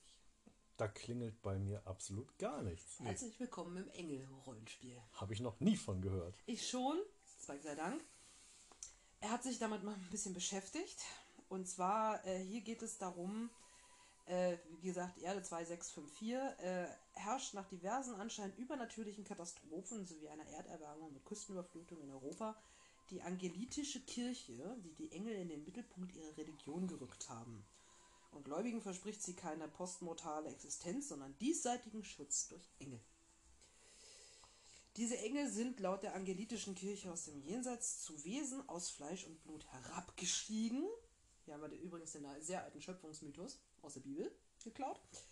Und leben ganz real und von jedermann sichtbar auf Erden in der Gestalt von kindhaften, androgynen wirkenden Wesen mit großen weißen Flügeln. Sie wohnen mit den jeweiligen Leitungen ihrer Orden in extrem hohen Burgen, den sogenannten Himmeln. Und dienen als Boten Gottes im Dienste der angelitischen Kirche und als Kämpfer für den Glauben gegen Ketzerei und den Feind der Menschheit, der vom Herrn der Fliegen geschickten Traumsaat, die nur von Engeln besiegt werden kann. Das ist der Grundstock dafür. Sie kennen keinen Zölibat, fördert Reproduktion, schätzt Kinder sehr hoch, Geburtenrate soll halt, ne, und so weiter und so fort. Kindesmisshandlung geht als Kapitalverbrechen in einer Reihe mit Mord und Ketzerei und so weiter und so fort. So, und die, äh, das Grundsetting ist so, dass äh, es meistens so ist, dass du einen Spielleiter hast und dann fünf Spieler, die einen Engelscharter bilden und jeder von denen sucht sich dann mehr oder weniger einen Engelsorden aus. Und das Ganze geht in Richtung, äh, wenn man im Pen Paper ist, Open Game License, D20-System und man verwendet unter anderem Tarot-ähnliche Karten, um das Ganze darzustellen bzw. zu bespielen. Das ist jetzt laienhaft ausgedrückt, was ich jetzt erstmal so zusammengerafft habe. Es gibt unterschiedliche Clans oder sonst irgendwas. Ähm, wie, wie war das? Engelsorden, Verzeihung, Engelsorden. Und auch hier wird sich ganz stark an der Bibel orientiert. Michaeliten, Gabrieliten, Urieliten, Raphaeliten und so weiter und so fort, wie sie alle heißen. Es gibt äh, auch wieder Templer, es gibt Monarchen und Beginen und so weiter und so fort. Das bitte alles einmal selber recherchieren. Ich finde, es ist äh, eine schöne bzw. sehr ungewöhnliche Alternative zu allem anderen, was man sonst als Rollenspiel hat. Bezug aufs Live-Rollenspiel sauschwer darzustellen. Denke ich mir jetzt einfach mal so. Aber ähm, sollte euch das mal auf einer Pen and Paper oder auf einer allgemeinen Con sozusagen durch, ähm, durch Zufall in die Arme laufen, probiert es doch einfach mal aus. Es ist auf alle Fälle für, ähm, für den Gedankenausflug aus der Realität ein, eine sehr, sehr schöne Möglichkeit, da mal komplett woanders einzutauchen. Auch ein Setting, äh, was bespielt werden kann, was auch sehr viele Möglichkeiten für Spielleiter und Spieler äh, bietet, ist das Warhammer 40k Setting. Weil ähm, da kann man sehr Hightech reingehen, was die menschliche Seite angeht. Oder auch ähm, Menschen von einem Agrarplaneten dastehen, die eher auf einem mittelalterlichen Stand sind, aber trotzdem irgendwo noch Großvaters Laserkarabiner im, in der Scheune stehen haben. Ähm, ein sehr faszinierendes Setting ähm, und sehr militaristisch. Also da lohnt es sich auch mal einzuschauen. So, und jetzt habe ich noch was für dich, das wird dich wahrscheinlich freuen. Ein, eine, ein postapokalyptisches Rollenspiel, das nennt sich die Genesis. Habe ich doch vorhin schon erwähnt. Hast du? Ja. Entschuldigung. als Pen and Paper und äh, als Lab abzufinden. Richtig, mittlerweile als Endzeit. Weißt du, woher das seinen ursprünglichen äh, Grundgedanken hat? Äh, nee. Ist ursprünglich ein Endzeit-Pen and Paper Rollenspiel Ja. gewesen von zwei Leuten, Christian Günther und Marco Djurdjevic. Genau, die haben das Regelwerk gratis zur Verfügung gestellt. Richtig, es Und war tun sie, tun sie es immer noch. freies Rollenspielprojekt, ganz genau, also freies Rollenspiel. Unter, ursprünglich unter dem Namen Endzeit, mittler- äh, beziehungsweise mittlerweile unter dem Namen Endzeit im Cypress Verlag. Vorher fand ich, fand ich einen sehr schönen Namen, als ich gerade drüber gelesen habe. Seit Oktober 2014 in der Rebirth-Edition vom Six More Wodka ein Wort verlegt wurde. ja, ähm, Basti, du kennst es glaube ich nicht, oder? Die Genesis habe ich tatsächlich einmal, glaube ich, als Pen and Paper gespielt. Ich raff es mal für den geneigten Zuhörer, wenn er da reinriechen will. Ja. Ähm, die Designer beschreiben das Genre von The Genesis als Primal Punk und das soll dabei eine Hintergrundwelt beschreiben, ähm, äh, in der die Menschheit an ihrem Ende steht, einen endzeitlichen, Über äh, einen endzeitlichen Überlebenskampf bestreitet und durch den Einschlag von Asteroiden und einer Vielzahl von bewaffneten Konflikten wurde die Welt nahezu zerstört. Früher Science Fiction, heutzutage würde man meinen, halbwegs möglich, ne? Und mit den Asteroiden kam eine außerirdische Materie namens Primer auf die Erde und die verschiedene, die verschiedene Mutationen herausruft und äh, eine neue Spezies Mensch erschafft, nämlich den Homo degenesis. Es gibt 13, oder Homo degenesis. Es gibt 13 verschiedene Kulte, die einander bekriegen, zusammenarbeiten oder neutral zueinander stehen und die Spielercharaktere werden wesentlich durch die Wahl eines Kultes geprägt. Ähm, auch Ich, ich, ich fasse die Genesis folgendermaßen zusammen. Frankreich ist voller Pilze und Deutschland ist wieder geteilt. Ja. Ähm, und Afrika ist, Ich gucke gerade sehr verwirrt in die Gegend. Ja, Ähm, Afrika.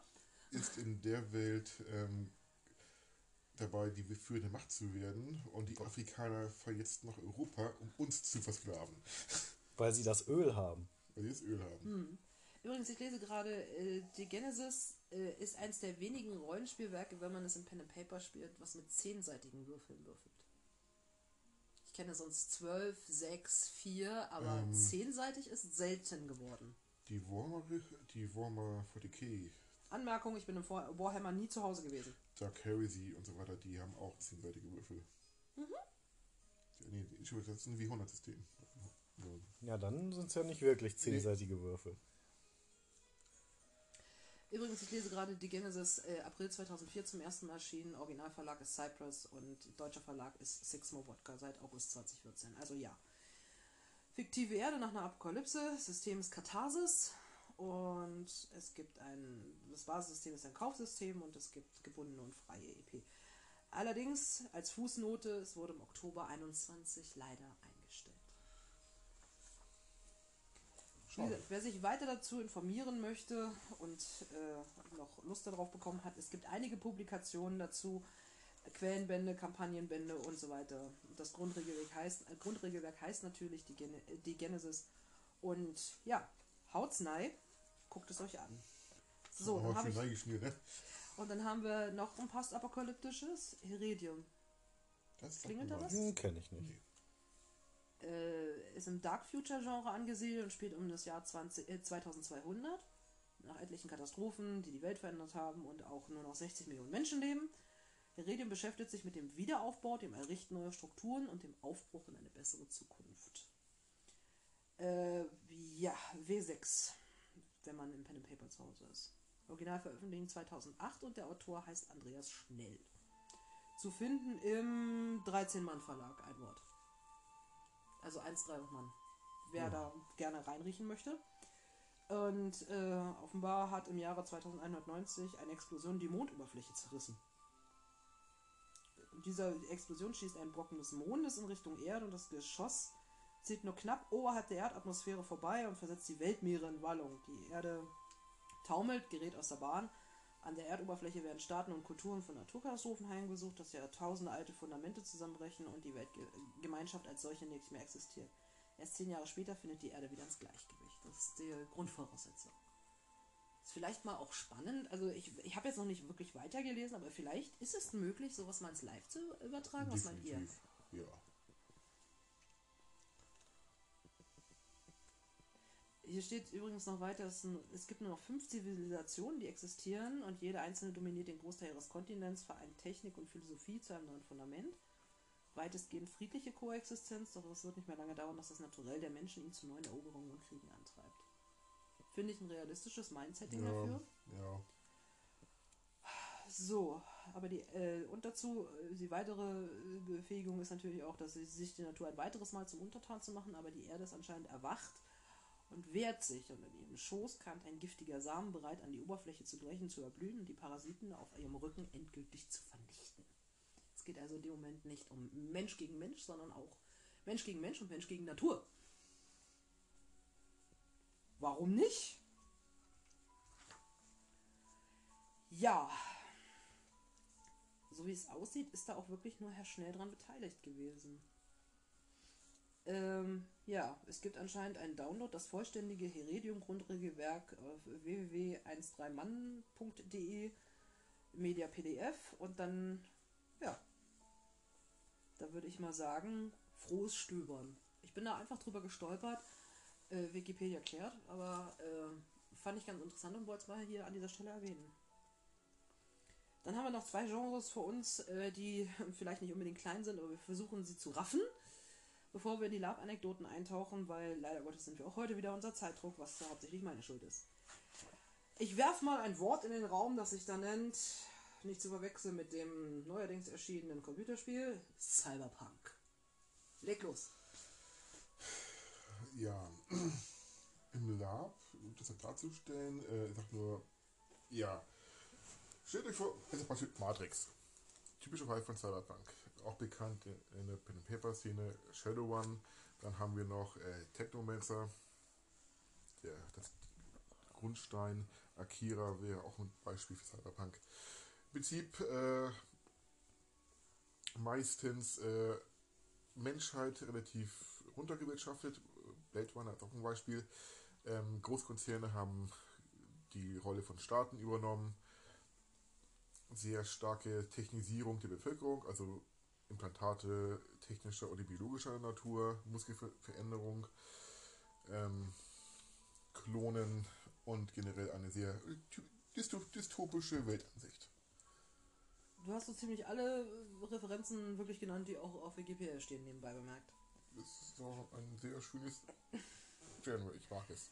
Ist, Ob, man, man nähern, merkt es, dass wir, du mit Leidenschaft dabei bist. Wir nähern uns da auch leider sehr erschreckend dran, mittlerweile. Ja, das ist richtig. Äh, ich habe hier noch einen, einen, einen literarischen Tipp, nämlich Bruce Sterling mit der äh, Mirror Shades, die Cyberpunk Anthology. Was man offenbar sich gerne dazu äh, reinholen kann in, ins Gedächtnis. Äh, Finde ich sehr schön in einem Satz zusammengefasst Inhaltlich geht es äh, bei, den, bei den literarischen Veröffentlichungen geht es dabei da, oft darum, die Grenzen des Möglichen neu zu definieren. Und auch eines der, ein sehr schön, also, ja, Cyberpunk fließt auch in die Welt mit ein.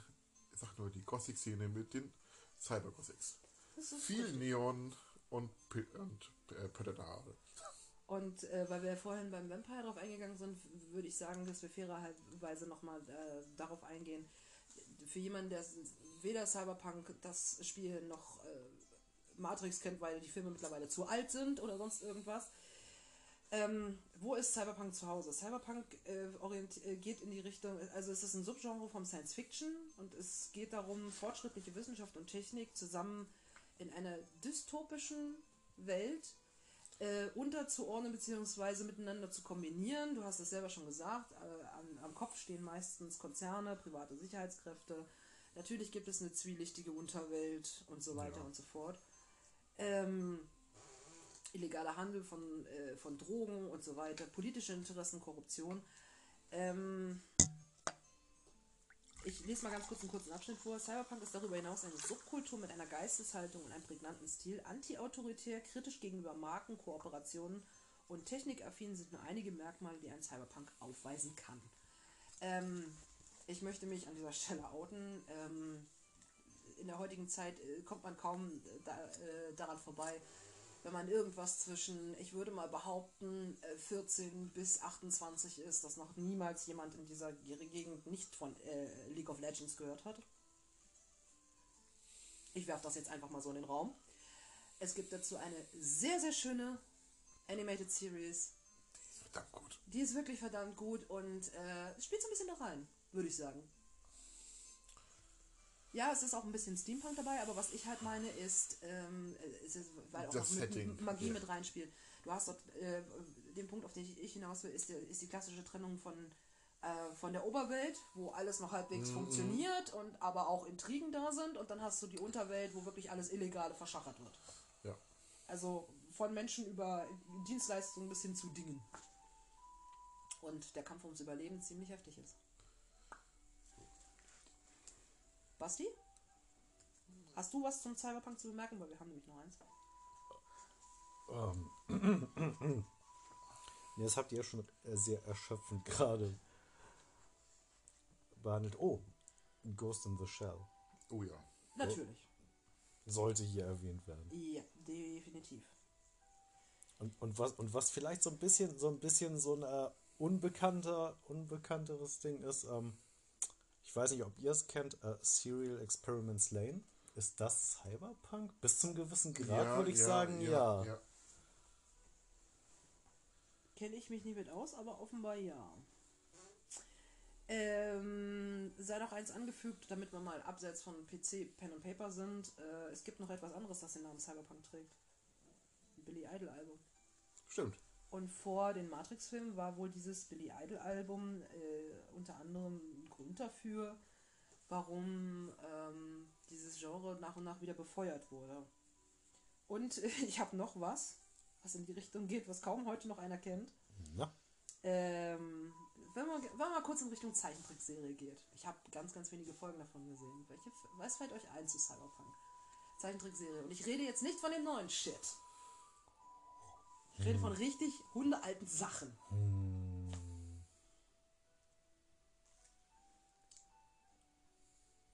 Also, äh, äh, denk mal retrofuturistisch.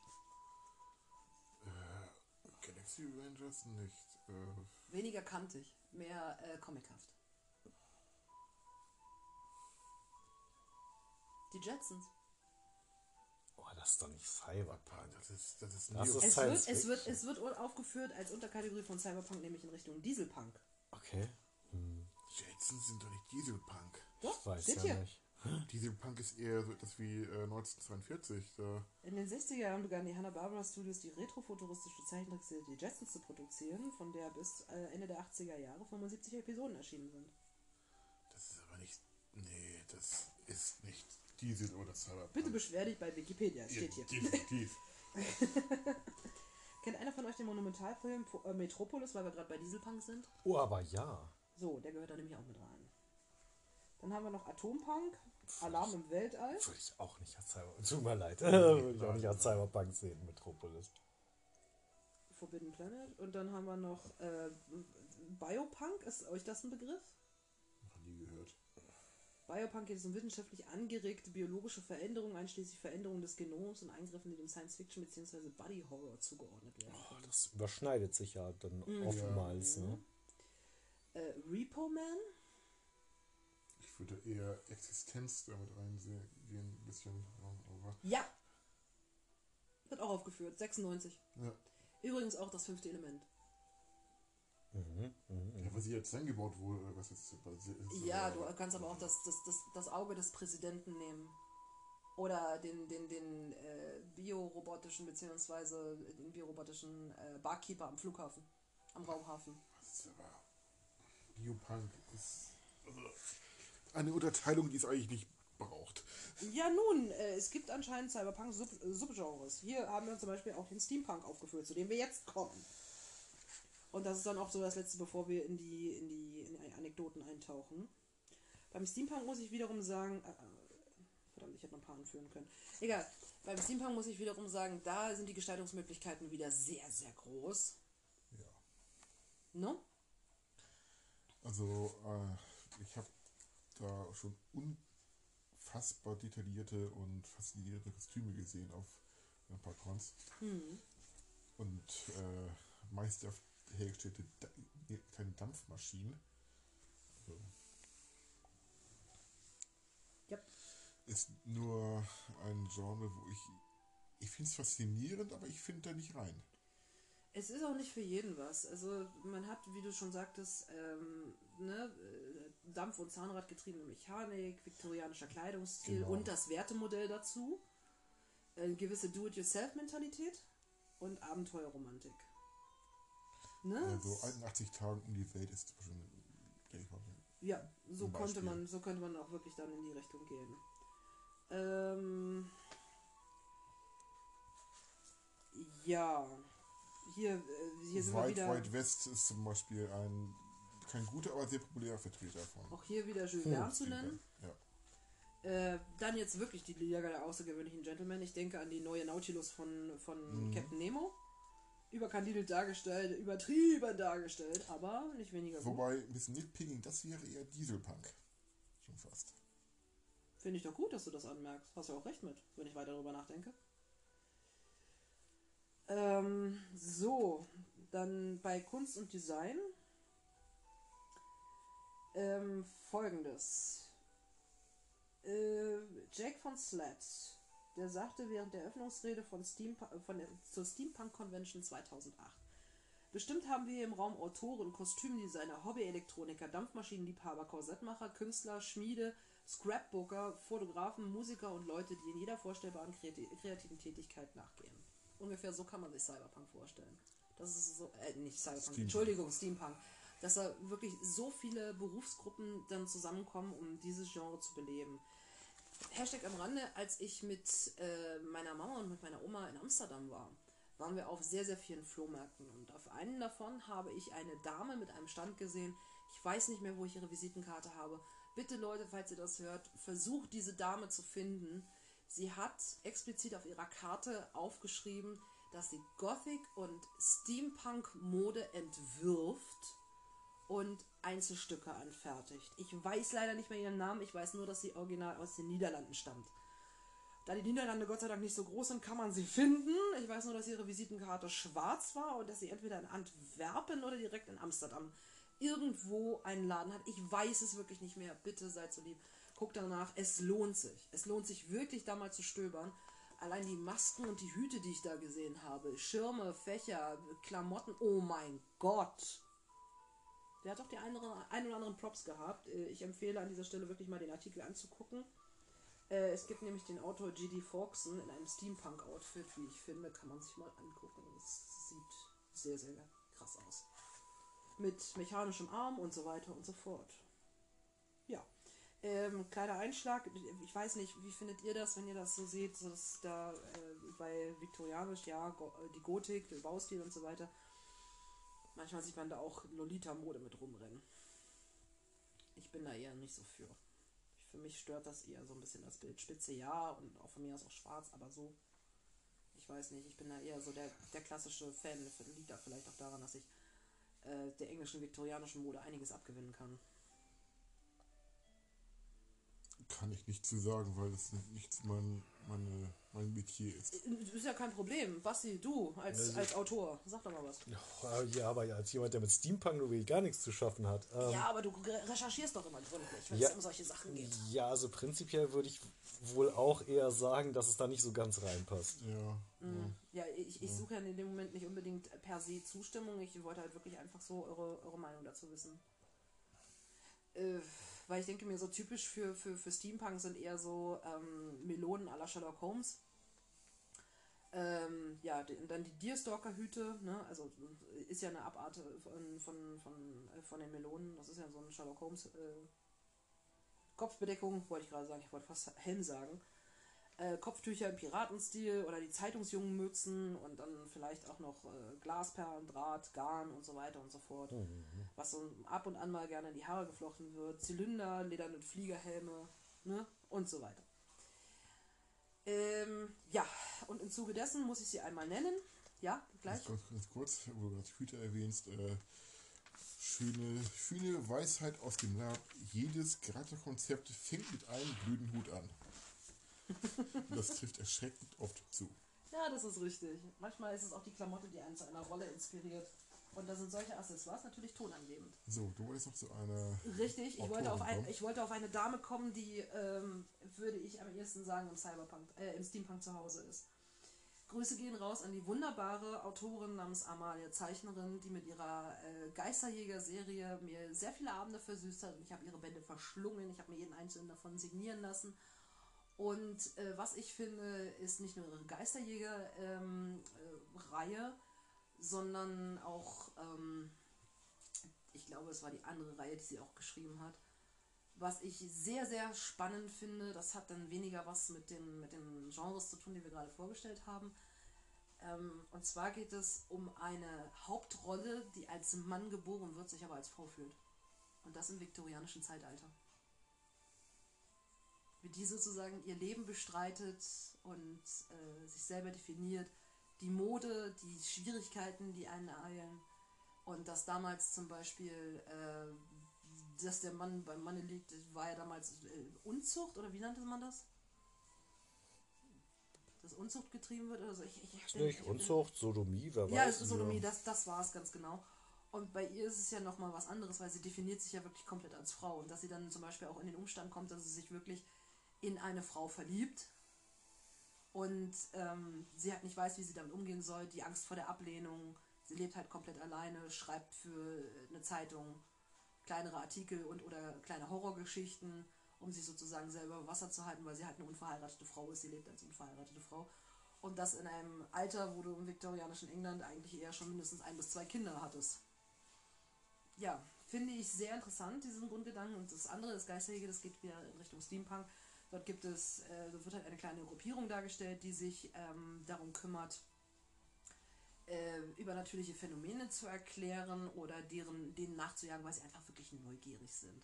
Es ist so eine Art Aufbruchstimmung in eigen, im eigenen Land und derer sie mit ihren Hilfsmitteln, die nicht viele sind, aber dafür sehr kreativ, aber auch nicht überkandidelt, dann einfach mal nachgehen, dass sie zum Beispiel einer Geistererscheinung auf einem Friedhof folgen und dann muss man sich halt daran gewöhnen, dass man eben eher eine Lampe nimmt oder dass man, wenn man schnell von A nach B kommen will und eigenes Auto gibt es halt nicht, dass man eben eine Droschke mietet und äh, je nachdem wie der Fahrer drauf ist, dass man eben schnell oder langsam da ist.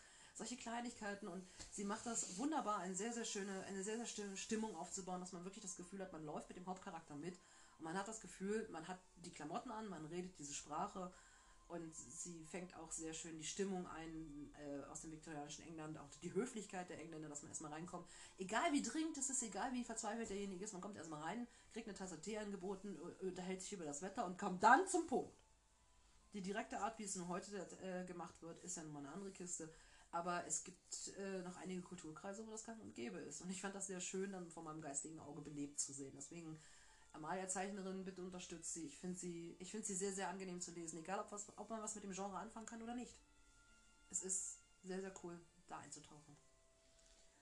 Gut, dann. Die Anekdoten. Richtig. Wollt ihr anfangen? Basti. Äh, wir haben uns. Okay, gut. Ich habe mir aufgeschrieben als Stichwort der Schaller des Herzogs. Der Schaller des Herzogs.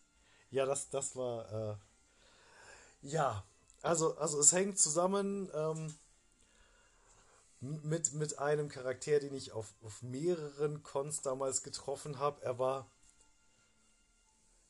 Er war schon ein bisschen ein Otto. Denn er war ein Power Gamer vor dem Herrn. Hm. Er war. Er war so eine Art Paladin. aber, auch, aber auch ein Barde. Und eigentlich war er alles. Hm. Und er konnte alles. Ja. Ich irgendwo, ja. wir, wir kennen so jemanden aus dem Fantasy Lab. Ja, das war auch Fantasy Lab. Was für ein Zufall. Hm. Na gut. Es, es, es begab sich nun also. Nicht der Platz gefunden. Ne? Es begab sich nun also, dass, dass dieserjenige, dass, dass, dass dieserjenige von, ähm, von Orks gefangen wurde. Mhm. Und kurz, kurz darauf, äh, äh, kurz davor, wurde der Schaller des Herzogs auch entwendet und wir wussten nicht, wo er war. Also ein Schaller, also, also, also eine Art Helm. Ja. Und dann standen die Orks an der Burg und hatten besagten Powergamer ähm, als Geisel mit, mit einer, mit einer, ähm, mit einer Klinge an seinem Hals. Ja. Und da standen wir nun erstmal, dachten sich so, hm, äh, dachten uns so, hm, was, was machen wir nun? die Situation drohte, zum, äh, drohte zu eskalieren, aber es wollte, es wollte niemand da irgendwie ähm, dafür sorgen, dass es eskaliert. Doch dann sah plötzlich jemand, dass einer der Orks den Schaller des Herzogs trug. trug. Okay. Ja, Und? und so ward die Geisel vergessen und es hieß, da, der trägt den Schaller des Herzogs, holt den Schaller. Und alle rannten schreiend auf die Orks zu. Und die Orks zogen dem Power Gamer einmal die Klinge über den Hals. Er ging zu Boden. So, so die Heiler, die da waren, unter anderem auch ich, rannten dahin und dachten uns so, oh, oh, können wir da noch was machen? Ne? Ne, wir waren ja schnell da. Ja. Und ich kram schon in meinem Verbandskasten rum, in meiner Verbandstasche. Und was sagt, was sagt dieser Herr mir? Ja. Ist in Ordnung, ich bin immun gegen Klingenwaffen. Was? Ja. Uff. Äh. Da hätte ich schreien können. oh Gott. da hätte ich schreien Ich können. darf nicht so laut stöhnen, weil ich habe einen Charakter, der hält's ähnlich, aber das hänge ich nicht an die große Glocke. Oh, jetzt bist du auf meiner aber- Liste. Halt, stopp!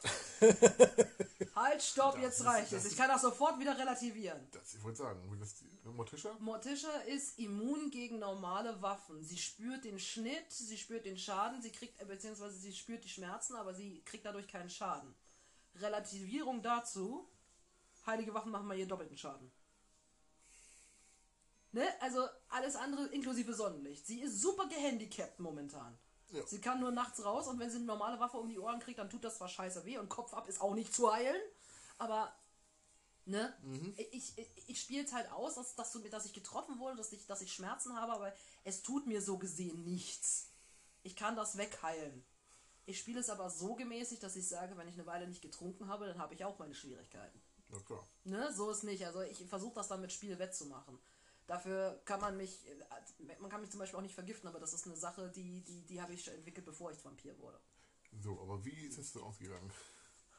Nein, das war, das, das, naja, so Ja. ist es Ihr ausgegangen. wart Das war, bedient von seinem Nichtspiel. ich, ich, ich, ich, war, ich war schon ein bisschen bedient davon und auch ein bisschen davon, dass eventuell die SL das zugelassen hat, wobei man weiß natürlich nicht, was er so alles noch mit angeschleppt hat, was mit keinem abgestimmt war. Ja. Trotzdem muss es ja irgendwann mal irgendeine SL zugelassen haben und das hat mich schon schockiert. Wahrscheinlich ist er entweder sehr lange auf den Sack gegangen oder die unwahrscheinliche, aber nicht unmögliche Variante, er hat sich wirklich erspielt. Ja, wie gesagt, er, er, er, er, er, er, kon, er konnte alles. Außer Lesen und Schreiben Er, wahrscheinlich. er, er, war, er war alles, er konnte alles. Und mein erster Kontakt mit ihm damals, oh, das war, das war ein paar, also einige Cons vorher, mein erster Kontakt äh, von, von äh, mit, äh, mit mir, das war, als er, als ich auf einer Bank saß, er sich wortlos neben mich setzte, anfing irgendeinen Zauber zu intonieren. Also ne, in- in eine Formel, wo, aus der man nicht erschließen konnte, was für ein Zauber es ist. Ne? Äh, ähm, und mich dann einmal anpackte und sagte, Böses spüren. Ich habe gerade einen sehr verstörten Gesichtsausdruck, meine Damen und Herren, was? Ja. Okay. Er wollte mal, er wollte mal checken, ob ich böse bin. Ja. Er hätte fragen können. Selbst die Art und, Das- Wei- das- das hätte selbst man- die das- Art und Weise, wie du antwortest, gibt Aufschluss darüber. Was ist denn das für ein Panne-Player? Nicht wahr? Oh, nicht wahr? Immer dieses Gönnerhafte nicht wahr. Sehr schön. Also, wie gesagt, er war schon ein bisschen ein Otto. Ein bisschen ein Otto. Das ist die Untertreibung des Jahrtausends, so wie du dich gerade aufgeregt hast. Wo, wobei, Ich wobei, einen man, Folgentitel. wo, wobei man sagen muss, ähm, da, dass, dass so, dass so von, von, von Kostüm und Darstellung her und sowas war das teilweise richtig gut, was er abgeliefert hat. Es waren aber diese komischen Power-Gamer-Sachen, die es echt runtergezogen haben. Ja, man, man hat geguckt, man hat gestaunt und dann hat man gecringed, so nach dem Motto. Also ne? Power Gamer ist umgangssprachlich für Lapa, die im Prinzip alles können. Ne? Alles können, alles wissen, von nichts eine Ahnung haben. Äh, Meistens ist das der Und Fall. leider damit oft auch das Spiel an sich reißen oder den Plot. Ja, und nicht nur das, sie haben auch Ähm. die meistens die Eigenschaft, äh, das Spiel für andere komplett zu versauen, indem sie alles können, alles Auch machen, eine alles haben. weitere schöne Regel, ähm, wenn euch das Spiel mit einem keinen Spaß macht, hört auf mit ihm zu spielen. Ja, geht eine, Tür, geht eine Hausnummer weiter. wir haben schon beim letzten Mal festgestellt, dass Bauern sehr interessant sein können. Ja. Äh, apropos nicht nur Bauern, sondern sagen wir mal etwas rudimentärer angelegte Keltenangriff. Oder Keltenangriff. ja, das, das, das war auf einer, auf einer großen Con damals. da hatten wir. Da, da hatten wir so Informationen gekriegt, dass angeblich die Kelten uns angreifen wollten irgendwie in der Nacht. Und das war anscheinend aus einer ziemlich vertrauenswürdigen Quelle. Also es wurde auf jeden Fall ernst genommen. Und dann dachten wir uns, hm, wie machen wir das am besten? Wir sollten auf jeden Fall dafür sorgen, dass von uns die ganze Zeit zwei, drei Leute am Tor stehen die ganze Nacht durch.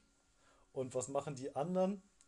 Die anderen sollten am besten mal in voller Ausrüstung schlafen gehen. am Tag vorher haben wir noch ganz, ganz viele schöne Tränke gebraut, die einem solche Sachen gegeben haben wie äh, Schildbrecher oder doppelten Schaden oder all solche Witze Oh oder, Gott. oder Knockback. Hat, hatten sie Angst, dass die Handwerker zu wenig zu tun hatten oder was? Das klingt so. Ja, ja, und dann, und dann- standen wir da. Und, und wir dachten schon, da passiert nichts mehr, weil das war eigentlich dann schon eher in den Morgenstunden, als da sich was in Bewegung setzte von dem, von dem äh, Keltenlager aus. Ja. Ja, und dann, dann haben, sie mich, haben sie mich losgeschickt, geh mal die Leute wecken. Also der Charakter, den ich gespielt habe, eher so ein ruhiger, eher so ein schüchterner. Das, deswegen war es ein bisschen lustig. Von wegen, so, so, mit, mit, so mit leicht anstupsen. Entschuldigt, könntet ihr bitte. Könnt ihr bitte aufwachen? Es, es, es ist nämlich so, dass. Oh, was ist denn? Was hast du denn? Ja, also, also ich, ich komme gerade vom Tor. Ich, ich komme gerade vom Tor und äh, es scheint tatsächlich so, als ob die Kelten gerade jetzt einen Angriff auf uns starten. Was? Was? Da habe ich auch noch eine gleich eine Und- schöne Story. Ja, und, und so begab es sich, dass, dass, sie, dass sie am Tor ankamen, auch relativ schnell durch das Tor durchkamen, sich, sich da schon in einer richtig starken Position sahen und plötzlich flogen unsere Zelte auf und da kamen lauter Leute, lauter Leute rausgerannt, die nun, nun in Kette und in voller Platte geschlafen hatten. Und, und, und, und, und, das kam noch. Und, und, die, und die allein deswegen schon echt schlecht drauf waren gaben sie einfach aus diesen Zelten gestürmt, die meisten auch mit Schilden noch dazu. Es war nicht schön. es, es, es war, diese Szenen waren nicht schön. Und, und währenddessen, ich war ja nicht so der Frontkämpfer, nein, ich habe mir, ich habe mir von der Alchemistin ein, ein großes, ein, ein großes Rack mit, mit Tränken geben lassen und ich bin dann einfach mal rumgelaufen und hab, und hab mir und, und, und habe ja, ja, stimmt. Heiltränke gab es, glaube ich, auch noch. Äh, Habe mir auf jeden Fall von den Leuten, die ich kannte, wirklich nur die fiesesten und übelsten, so die, die sowieso schon ganz, ganz gefährlich waren, rausgesucht. Und die habe ich dann einfach nochmal weiter verstärkt. Und die Ergebnisse waren beeindruckend. Weißt Ähm. du, so heimlich still und leise, so die, er geht, er stellt sich nicht hin, so Alarm, Angriff, nein, so, äh, Entschuldigung. Ja, so, so, so das Schweizer Prinzip, so, Entschuldigung, ähm, es ist möglich, dass wir gerade angegriffen werden. Könnten Sie eventuell Ja, bitte kurz Ihre Lagerstadt verlassen? ich muss auch nochmal anmerken, eine Geschichte, die ich erlebt habe als NSC, Okay. ähm, dass man auch aufpassen sollte, wen man wie weckt. Also es empfiehlt sich immer eine gute Portion Abstand Ja. zum Wecken zu haben, weil ähm, es gibt, oder damals gab es auf vielen Labs die schöne Tradition des Guten Morgen, Punkt, Punkt, Punkt, Punkt, Punkt. Ich war an diesem Tag ein Guten Morgen Ghoul. Also derjenige, der die Spieler zu einer sehr unchristlichen Zeit aus dem Bett holt. Also man geht in die Zelte. Ich habe dann eine Zwergendame geweckt, die hat das halbe Lager zusammengeschrieben. Das hat mein Herz sehr erwärmt. Die hat das so schön dargestellt. Gut, die Maske war auch etwas fürchterbar, die ich trug. Ähm, weniger schön war, als ich dann ins Nachbarzelt ging und den dortigen Barbaren geweckt habe. Leider war mein Kopf etwas zu nah an ihn ran und beim Aufwachen erblickte er mich und ähm, hat mir eine verpasst. Es war so, Intention zuschlagen. und zwar so richtig. Ich flog zurück, guckte verstört. Er, oh Gott, oh Gott, Entschuldigung, Reflex ist doch alles gut. Und renkte mein Kiefer wieder ein. Das ist aber ein verständlicher Reflex. Ja, ich habe ihn auch keinen Vorwurf Er hat gemacht. es gelebt, ne? Den Barbaren, er hat es eindeutig gelebt. Ähm, was man auch als Ghoul oder als Guten Morgen Punkt, Punkt, Punkt auch dringend vorab klären sollte, wo schlafen die wichtigen Personen. Ja. Sprich die SL. ja. Denn ich klapperte dann auf dem Gelände ein paar Hütten ab und da waren, ich habe schon gesehen, überall irgendwelche Schutzzauber, kam nicht rein, gesperrt, bla bla bla, Wachen. Und sah eine Hütte, die unbewacht war. Und schlich mich in diese Hütte. In bester Nosferatu-Manier streckte ich meine Klauen den dort Schlafenden entgegen und heulte ihnen was vor. Daraufhin senkte sich eine Decke. Ich erntete böse Blicke von einem Mann, der nur ganz trocken sagte, SL, raus hier. Und der Ghoul ging kleinlaut von dannen. Ich hatte die SL nach einer, ich glaube, fast 30 Stunden Schicht von ihrem, aus ihrem Schlaf gerissen. Nice. Äh, ja. A- Apropos guten Morgen, Punkt, Punkt, Punkt. Ich habe ja schon, ich habe ja schon angedeutet von diesem, von diesem Con, von dieser Con mit den, mit den Geistern auf Ja, dem Flur. ja, ja. Da hatten wir eines Tages Guten Morgen Eisengolems. Die haben auch ungefähr zehn Minuten gebraucht, um durch unsere Tür zu brechen. Netterweise. Also es waren mehr so, sie sahen eher so menschlich aus, aber waren halt mechanisch. Ne? Also so von den Proportionen her waren sie eher menschlich. Ne? Respekt an die Tür. Ja, ja, Respekt an die Tür. Aber ähm, leider haben wir trotzdem nicht adäquat reagieren können, weil wir alle sehr müde waren und wir haben irgendwie nicht vermutet, dass das tatsächlich irgendwelche Gegner sind. Wir dachten, da macht irgendjemand irgendeinen Unfug, glaube ich. Ja, es ist nicht so ganz bei uns angekommen. Und dann wurden wir erstmal alle in unseren Betten verprügelt. ja, Zumindest habt ihr schon gelegen. ja, aber wir, wa- aber wir waren nicht die Einzigen, denn, denn, denn nachdem ich erstmal notdürftig äh, das Zimmer zusammengeflickt hatte, sind wir mal in eins der anderen Zimmer gegangen und da konnten wir gleich weiter flicken gehen. Glaube ich gern. Äh, Ja, doch, es ist doch mal sehr, sehr schön, andere Anekdoten zu hören. Ich, wie gesagt, meine kenne ich, meine sind vollkommen langweilig, jedenfalls für mich. Aber ich habe beim letzten Mal, wenn ich darf, ich habe beim letzten Mal eine erzählt, die immer noch mein absoluter Liebling ist. Ich habe sie leider nicht selber erlebt, aber ich finde sie wahnsinnig schön und sie zeigt, wie viel Eier kann man haben? Ja! Folgendes. Es begab sich auf meinem Lieblingshof, Kakun, dass ähm, das Tor war geschlossen, davor standen zwei Stadtwachen oder in dem Moment Gutswachen. Und es kam ähm, ein Trupp Orks an, also vier Orks, ein Anführer. Und sie sagten, sie wollen rein. Und die Stadtwache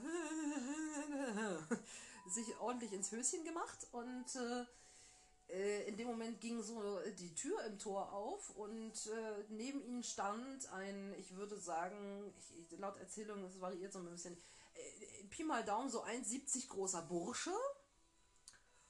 An seinem äh, Gürtel ein, äh, ein Zweihänder. Bisschen äh, aufgeputzt, also äh, er trug wohl irgendeine Klamotte, aber nicht halt irgendwie zuordnenbar, kein Waffenrock, also er war wohl irgendwie als, als Kämpfer alleine unterwegs hat einen Apfel dabei und guckte total fasziniert, wie so ein kleiner Junge dazu, wie die Stadtwache mit den Orks halt redet. Und sie näherten sich einander zögerlich an. Die Orks waren nun mal typische Orks, aber eben nicht so aggressiv. Und die Stadtwache machte sich immer weiter ins Hemdchen. Und die ganze Zeit über stand der Kleine da durch und äh, kaute seinen Apfel und machte die ganze Zeit Knops, Knops, Knops. Und fand das total faszinierend und hat ganz laut gekaut und sich daneben gestellt. Und irgendwann, mitten in dieser Unterhaltung, fiel dann äh, diese Bezeichnung, weil er erst später dazugekommen ist. Er hat gesagt, warte mal. Stellt sich vor den Orkanführer hin, guckt nach oben, weil der Orkanführer war wirklich recht groß. So. Knops, Knops, Knops. Du bist also ein Ork. Knops, Knops, Knops. Mann, bist du hässlich. Schmeißt den Apfel über seine Schulter nach hinten, zieht den Zweihänder und stellt sich vor ihm und sagt, na dann komm mal. Der Ork-Anführer so, mhm. Wir warten, bis euer Gutsverwalter da ist. Der Ork-Trupp hat sich umgedreht und ist gegangen. 50 Meter weiter wurde, wurden sie dann von einer sehr verstört guckenden SL begrüßt, die eigentlich mit was anderem gerechnet hatte. Dann hat, äh, haben die NSCs, die diesen Ork-Trupp dargestellt haben, der SL be äh, berichtet. Daraufhin kriegte die SL einen Lachanfall. Dann erklärte die SL den NSCs, was es mit diesem Spieler auf sich hat. Dann kriegte der Anführer der Orks, dieser NSC, einen Wutanfall und schleuderte seine Zweihand-Axt ins nächste Feld. Mhm. Die SL hat ihm nämlich gesagt, das ist ein absoluter Newbie auf dem Lab, das ist sein erster Lab-Charakter. er hat also wirklich nur durch Eierspiel fünf Orks hochgejagt, ja. ohne dass sie Stunk anrichten konnten. Du kannst so viel darstellen kannst oder andere die abkaufen. Richtig, ganz was genau. Du kannst. Ähm, dann möchte ich auf eine Sache eingehen, das ist eine Momentaufnahme, die bis heute sehr, sehr schön ist und du kannst sie auch erzählen, aber du kannst was dazu beitragen, du warst nämlich dabei. Wir im grauen Lager bei den Eichis auf dem Drachenfest und äh, wir beide kennen Thomas, der bei den Alchemisten ist. Thomas ist ein Allerweltsname, deswegen droppe ich ihn jetzt einfach mal. Und äh, Thomas war da, saß da und war einfach nur total gefrustet und sagte, in der Großbesprechung, wir haben sämtliche Alchemisten des Lagers zusammengeholt, damit man sich mal gesehen hat, ne, und so weiter und so fort. Und äh, sie haben gesagt, ja, habt ihr dann Beziehungen zu den anderen Alchemisten in den anderen Lagern und pipapo und so weiter und so fort. Und dann kam auch der Obermotz hier von, von der Lagerverteidigung noch dabei, wegen Heiltränken, pipapo, können wir da ein Abo drauf abschließen und so weiter. Und wie viel müssten wir denn zahlen? Und Thomas war in dem Moment einfach nur total genervt, weil er einfach nur was essen wollte und seine Ruhe haben wollte und sagte, zur Not könnt ihr auch mit Kupfernen bezahlen. Das muss sich irgendwer gemerkt haben. Mhm. Denn Kupfer ist neben Silber und Gold natürlich eine Währung, aber was man wissen muss, auf dem Drachenfest gibt es auch ein kupfernes Lager. Es begab sich, dass anderthalb Tage später Thomas wieder in diesem Zelt saß, weil er auf irgendein Ergebnis von, aus seinem Alchemielabor gewartet hat. Ich saß in dem Zelt, weil Mortisha tagsüber nicht raus. Und äh, ich glaube, du warst auch anwesend. Und die ersten Leute tröpfelten wieder zurück. Vor allen Dingen der Doc kam gerade zurück. Der, sie, sie hatte sich gerade hingesetzt. Und äh, dann hatten wir noch, äh, dann hatten wir noch äh, Emma und ähm, noch die andere. Wie heißt sie denn nochmal? Ich komme gerade nicht drauf. Jedenfalls, wir saßen da alle so rum und in dem Moment fliegt die Zeltwand auf. Der Typ, wir wussten vorne wurde das Lager belagert. Der, die Zeltwand flog auf. Der Typ kam rein, hat einen, hat einen anderen Kerl über der Schulter gehabt und hat ihn einfach mal auf dem Lazarett angesucht. Ich brauche zwei Heiltränke. Hier habt ihr euren Kupfernen. 21, 22, 23. Das ganze Zelt ist explodiert vor Lachen. Wieso? Ihr habt doch gesagt, In wir können mit Kupfernen bezahlen. Inklusive der Kupferne, der auf dem Boden lag und die Situation so absurd fand. Hab gesehen, ja, der ist vor Lachen wirklich explodiert. Der wusste nämlich nicht, was der Spieler mit ihm vorhat. Er hat einfach gesagt, er geht einmal mit und lässt sich schleppen. Ja. Also, und mein erster, äh, und ich habe ihn einfach nur angeschrien, und Thomas was gleichzeitig, also, seid ihr von Sinnen nach vorne mit dem ins Heilerlager? Wie die Rutz bekriegst du deine zwei Heiltränke, aber verschaff dir zu den Heilern. Er war nämlich ziemlich äh, ja, zermittelt im Gesicht. Also der hat mindestens ein oder zwei Axthiebe gefressen und er war gut dargestellt, bandagiert. Äh, er war auf dem Weg zum halben Frankenstein. Das war sehr, sehr interessant anzusehen. Ähm, dann habe ich äh, noch zwei Sachen, die sich auf äh, das Drachenfest beziehen. Das eine ist relativ äh, schnell erklärt. Ähm, ich befinde mich 2017 bei Schlamageddon. Wir sind, nachdem der ganze Matsch endlich angefangen hat anzutrocknen, äh, bei der am halben Tag äh, verspäteten Lageransprache und ähm, mein Pharao äh, war schon in der Rolle seines, seines, seines ägyptischen Charakters, der heißt Iomenes, soweit, soweit kann ich gehen, dass ich das sage. Und er lebte das halt schon, ne? Und wir vorne stehen da noch alle rum, sind zwar schon angerödelt, vielleicht noch nicht, äh, sagen wir mal im Kopf halbwegs in Rolle oder komplett in Rolle, bei mir war es halbwegs. Weil Brainfuck durch das Schlammergeddon. Und wir stehen da und man muss sich das vorstellen, die ganze Zeit über immer nur bewölkt, bewölkt, bewölkt und echt dunkle, dunkler Himmel. Und wir sind gerade so erstmal am Aufatmen, dass die Luft von oben mal wieder mal zur Abwechslung nicht nass ist. Die SL ist fertig und wir haben da so diese OT-Ansprache, bevor es dann zum Ritual geht. Und Iomenes stellt da, hinter der ganzen Masse. Ist ihm scheißegal, ob ihn irgendeiner dabei zuguckt. Er, für ihn ist das seine Art und Weise, den Charakter zu leben und da reinzukommen und darzustellen. Spielangebot für die Leute, sobald sie sich umdrehen. Und dann sagte die SL sowas wie, ja, wir wünschen uns auf alle Fälle, dass wir in jedem Fall jetzt ein besseres Wetter kriegen. Da drehte sich einer um und sagte, Iomenes, mach was, du bist ein Sonnenpriester. Und Iomenes meinte, mach ich schon. Und in dem Moment riss die Wolkendecke auf, an einer einzigen Stelle und erleuchtete Iomenes. Als die Leute, die Leute hatten sich umgedreht wegen dem Typen, der aus der Menge nach hinten gerufen hat. Die Leute drehten sich um, guckten ihn an. In dem Moment kam der Sonnenstrahl runter und in meinen Eindruck nur so, Respekt! du hast einen Draht nach oben.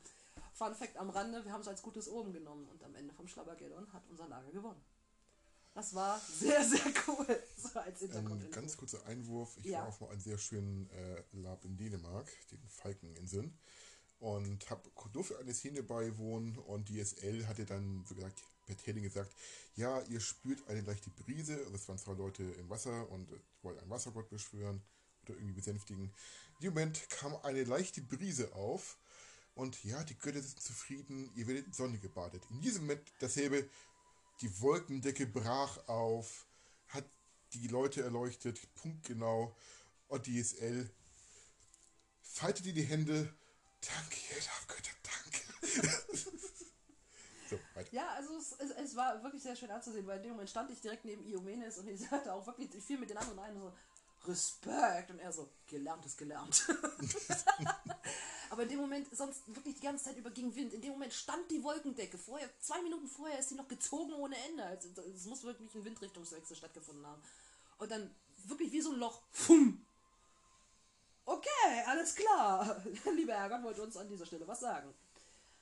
Äh, die andere Story, die ich erzählen wollte, die hat mir äh, mein Pharao erzählt. Aber ich finde sie nicht weniger witzig. Das war bevor äh, ich ins graue Lager dazu gestoßen war. Vorher war ich am Grün. Lange, lange, lange Zeit davor. So. Ähm, und zwar hatte er Nachtwache zusammen mit einem Späher gehabt. Und sie haben gemerkt, dass im goldenen Lager wohl irgendein Ratsgedöns, Bums äh, stattfindet. Weit hinten im Lager, sodass vorne am Tor quasi und beim Drachenhain gerade nichts ist. Und äh, der, der Speer, der kam halt aus der Stadt wieder und hat dabei berichtet, ja, offenbar haben die Goldenen sich ein paar Landsknechte angeheuert, damit auch wirklich die Torwache ebenfalls bei diesem Palaver da anwesend sein kann. So, Landsknechte, also, aha. Und dann hat, äh, hat Iomenes den Speer nochmal losgeschickt und hat gesagt, sag mir mal, wie besoffen sind die Landsknechte und wenn nicht, warum? Und dann haben sie die Landsknechte besoffen gemacht und dann haben sie äh, den Speer, äh, dann kam der Speer zurück, hat die Bilanzknechte ordentlich bezahlt, ne, besoffen gemacht und so weiter und so fort, einen netten Schnack gehalten sozusagen. Und in dem Moment kam von hinten aus dem grauen Lager kam ein Palisaden oder ein Fassadenkletterer, der gesagt hat, äh, ich kann gerade nicht pennen, braucht ihr irgendwie Unterstützung bei der Torwache. Und Iomenes drehte sich um, ja, ich habe da eine Idee, die ist ziemlich verrückt, aber dazu müssten wir den Bannerträger wecken. Hintergrund am Rande, auf dem Drachenfest kann nur der Bannerträger ein Banner tragen, egal ob das das eigene ist oder von einem fremden Lager. Nicht jeder kann das Banner eines anderen Lagers an sich nehmen, man braucht dafür den Bannerträger. So. Und nun begab es sich, dass der Speer wieder zurückging, in vollem Lichterschein der Sterne, und auf die Landsknechte zuging und diese ablenkte und noch weiter besoffen machte, bis sie dann einpennten. Das machte dem Fassadenkletter es sehr, sehr leicht, über die Fassade zu klettern, unbemerkt an den Landsknechten vorbei zu von innen das Tor zu öffnen, den Bannerträger reinzulassen, der sich das goldene Banner schnappte, in den Gürtel stuckte und dann wieder zurücklief. Und der, äh, der Fassadenkletterer ging auf demselben Weg, wie er gekommen war, machte dann hinter dem Bannerträger wieder zu. Der Speer eskortierte ihn und der Fassadenkletterer kam mit, zog dann seine Waffen und guckte, dass halt nicht irgendwie ein Überfall stattfinden würde, weil es war einmal an der Palisade entlang. Zwischen Gold und Grau saßen noch Schwarz und Rot. Die mussten also an zwei Lagern vorbei, bis sie wirklich in der Sicherheit waren. Und sie waren gerade an Schwarz und Gold vorbei, kurz bevor sie ins Graue rein sind. Und wir reden hier von 2, 3 Uhr morgens. Wo die Stadt noch ein bisschen belebt ist, aber es so langsam aber sicher abflaut. Jetzt muss man auch wissen, dass Gold unten am Ende der Wiese war, die Stadt weiter oben und ganz oben in der Stadt die Duschcontainer. Und es hörte, man hörte einen Ruf quer über das Feld. Warum läuft mein Banner hinweg? da kam der goldene Avatar gerade aus den Duschen. also er hatte wirklich einen Ton um, das Kosmetiktäschchen unter der Hand, wuselte wutentbrannt. Er war eigentlich gerade aus der Dusche gekommen, um sich anschließend hinzulegen.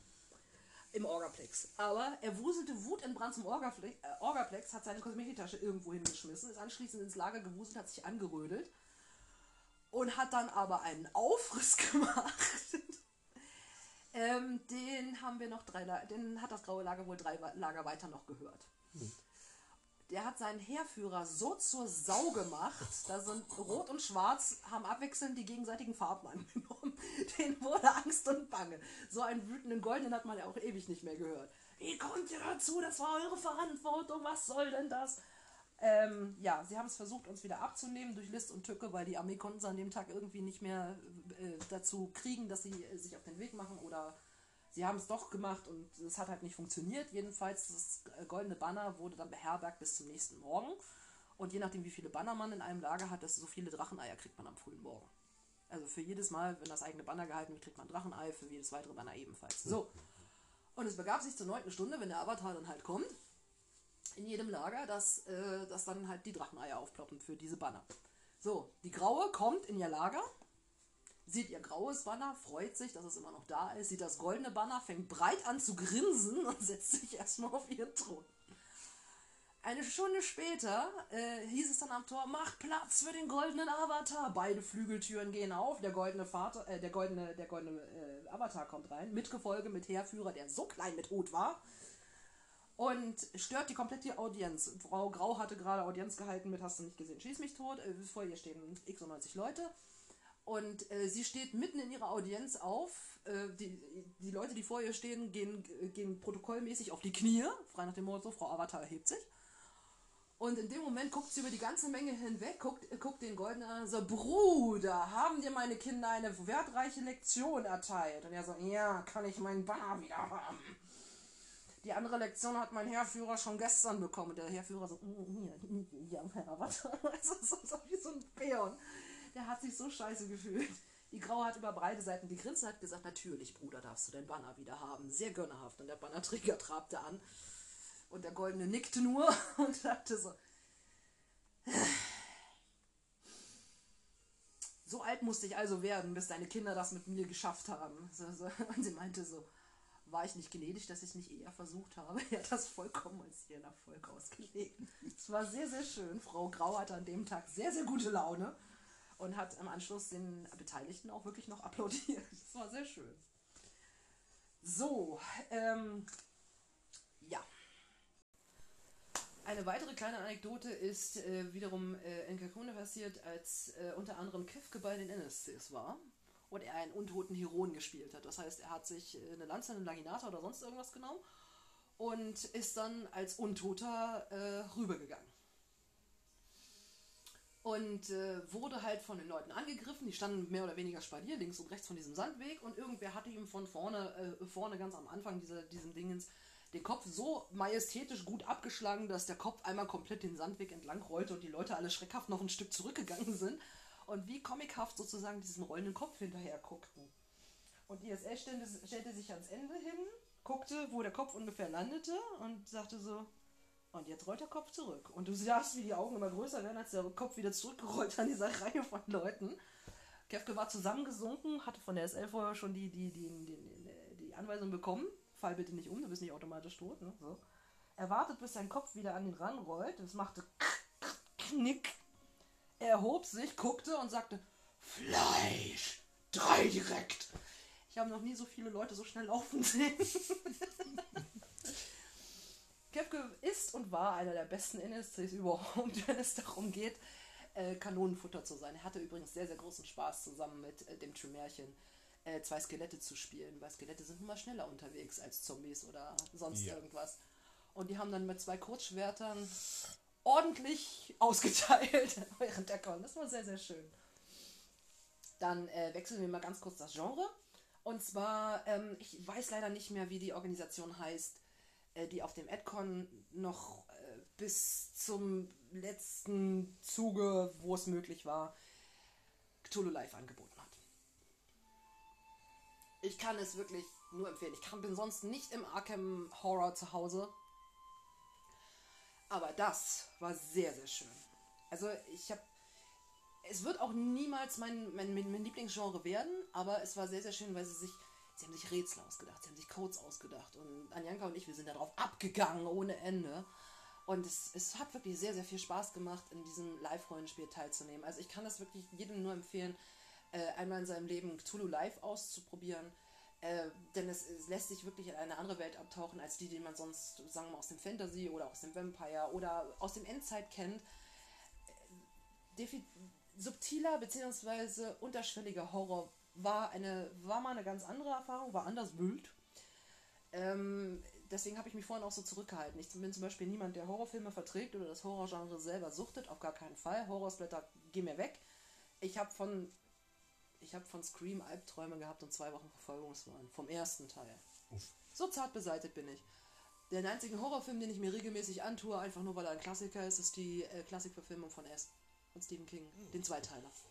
Ich weiß, der neue ist auch ein Zweiteiler, aber das Ballettrückchen, äh, Clownchen möchte ich mir nicht angucken. Ich bin ein Tim Curry S-Fan. Sorry. So, ähm, das auf alle Fälle. Ähm, das Endresultat dieser Tulukan war übrigens, ich habe sozusagen den, die Sekretärin für meinen Chef gespielt. Das war äh, Mr. Inch. Ich nenne ihn auch gerne liebevoll mein Blubbelchen. Und äh, Herr Inch, so heißt er. Und äh, ähm, weil die Adcon so genial ist, wie sie nun mal ist, die bringen ja regelmäßig in Abständen Adcon, äh, Adcon News raus. Sie fassen dann alles zusammen für die Begebenheiten, die so am Tag, am Abend passiert sind und rekapitulieren das mal und versuchen das Ganze in wenigen Sätzen oder auch gerne in einem Kurzartikel dann zusammenzufassen. Das ist wie so eine kleine doppelseitige ausgedruckte Zeitung, die man so bekommt und ist sehr lesenswert, unter anderem auch mit Witzen gefüllt, wenn ich sehr schön finde. Und sie haben dann rekapituliert und haben gesagt, ja, am Ende der, der, des Schauspieles in, im Theater sowieso, also sie haben es so aufgenommen, als wäre es wirklich komplett passiert. Auch wenn die Genres da aufeinander prasseln, wenn nichts Gutes. Ja nun, es wurde eine Leiche am Ende des Fahrstuhlschachtes entdeckt. Das war mein Chef, der ist abgestürzt. Zwei verbrannte Frauenleichen, die ein Kästchen und sich selber umarmten. Das war dann Anjanka und ich. Ein aufstehend, äh, ein heroisch aufrecht stehender Typ. Äh, Ronald der Barbar war damals noch nicht gedreht worden, aber ungefähr so kann man das, kann, kann man sich das vorstellen. Äh, der ist sozusagen wirklich stehenden Fußes gestorben. Warum auch immer. Also so skurril, dass man das im Nachhinein nochmal Revue passieren lassen kann. Fand ich sehr, sehr gut und sie haben sich auch wirklich alle möglichen Mühen gegeben, uns zu verwirren und uns mit Horror und Geräuschen und, und Ablenkung eine richtig tolle Show zu bieten. Ich, es war ein Einladungskon. Das heißt, du musstest gucken, dass sie dich wollten, weil sie solchen zu Zulauf hatten. Und es waren immer nur zehn Plätze auf der Adcon. Es war super schnell weg. Also von daher, Kudos an diejenigen, ich weiß ums Verrecken nicht mehr, wie sie hießen, aber bitte, irgendwer, der das hört, möge sich bitte erinnern und den Leuten meinen Dank ausrichten. Ich kam leider selbst nie dazu. Und die letzte Begebenheit, die ich noch anführen möchte, ist äh, etwas, was mir nicht passiert ist, sondern das hat Trimärchen mit einem anderen Spieler gemacht. Ich glaube, das war Patrick. Die beiden sind zusammen aufs Mythodea gefahren und haben Orks gespielt. Und äh, sie haben äh, das Feuerlager angegriffen. Und wer den Feueravatar, den Ignis kennt, also den, den damals alten Darsteller, ich kenne ihn, kenn ihn nur unter diesem Namen, Ignis ist, hat eine Tendenz zum Bannerklau. Aber er hat leider auch etwas angezogen, was, äh, was, äh, was wir vorhin schon gerne als Pannelaper bezeichnet haben. Hm. Und ähm, es begab sich, dass die Orks nun mal ähm, ein anderes Lager angegriffen haben und auf ihrem Weg zurück die Roten provozierten sozusagen von ihrem Eingangstor heraus die vorbeiziehenden Orks. Wie man es kennt, auch aus der heutigen Zeit, ne? Nur mit vertauschten Rollen. Halt dem Motto, kommt doch, greift mich an, wenn ihr wollt und so weiter und so fort. Ja, die Orks haben dann die Verstärkung aus ihrem eigenen Lager geholt. Das fanden die Roten dann weniger prickelnd und dann haben sie das restliche Lager aufgemacht, weil die äh, Torwache so eine große Fresse hatte, aber ansonsten keiner wach war. Sie hatten einfach nur eine sehr große Palisade. Der Restpunkt ist, dass dann Leute nur mit einem Schwert in der Hand und Boxershorts bekleidet sich verhalten haben, als hätten sie Kettenrüstung Plattenpanzer an. Hm. Das hat Chris und Patrick nicht so gut gefallen. Also Trümärchen und Patrick. Chris ist auch wieder ein Allerweltsname. Ist alles gut. Ähm, und sie waren dann so frustriert, dass sie das Angenehme mit dem Nützlichen verbunden haben, weil sie mussten nochmal in die Stadt fahren, also die wirkliche Stadt, und haben deswegen nochmal eingekauft.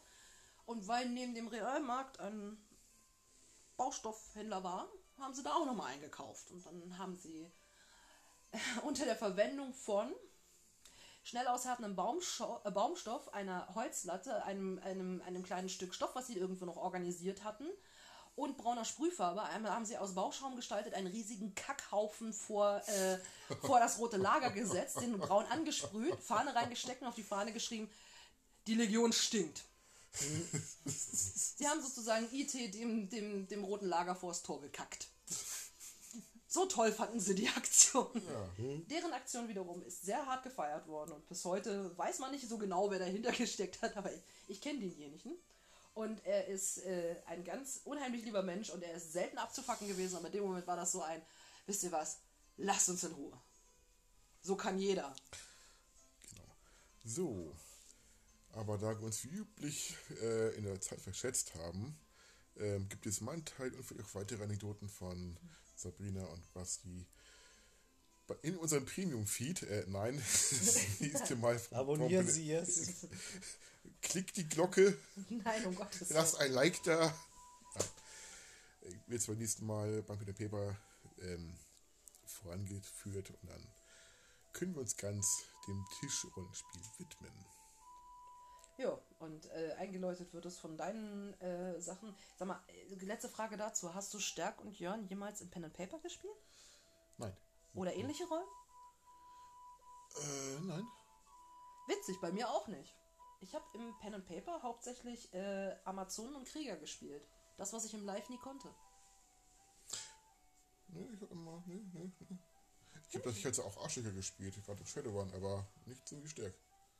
Witzig, da habe ich immer einen, äh, hier, wie, wie heißen die? Rigger? Hm. Die, die alles fahren, fliegen, reiten können? Ja, Genau. genau, Rigger. Genau, sowas habe ich gespielt. So, aber mehr dazu beim nächsten Mal. Und ja, Freut euch auf Anekdoten, vor allen Dingen mit und durch Basti. Möglicherweise. Falls ich, falls ich zu sehr eskaliere, haltet mich auf. nein, das tun wir nicht. Nein, das tun wir nicht. Wir wollen ein zartes Stimmchen auch gerne als Vorrang hören und vor allen Dingen, was wir auch noch gerne möchten, du wirst uns sicherlich dazu inspirieren, dass uns noch die eine oder andere Geschichte einfallen wird, die wir so erlebt haben. Deswegen feel free for Quatsch. Alles klar, bis zum nächsten Mal. Bis dann, ihr Lieben, und danke fürs Zuhören. Und reingehauen.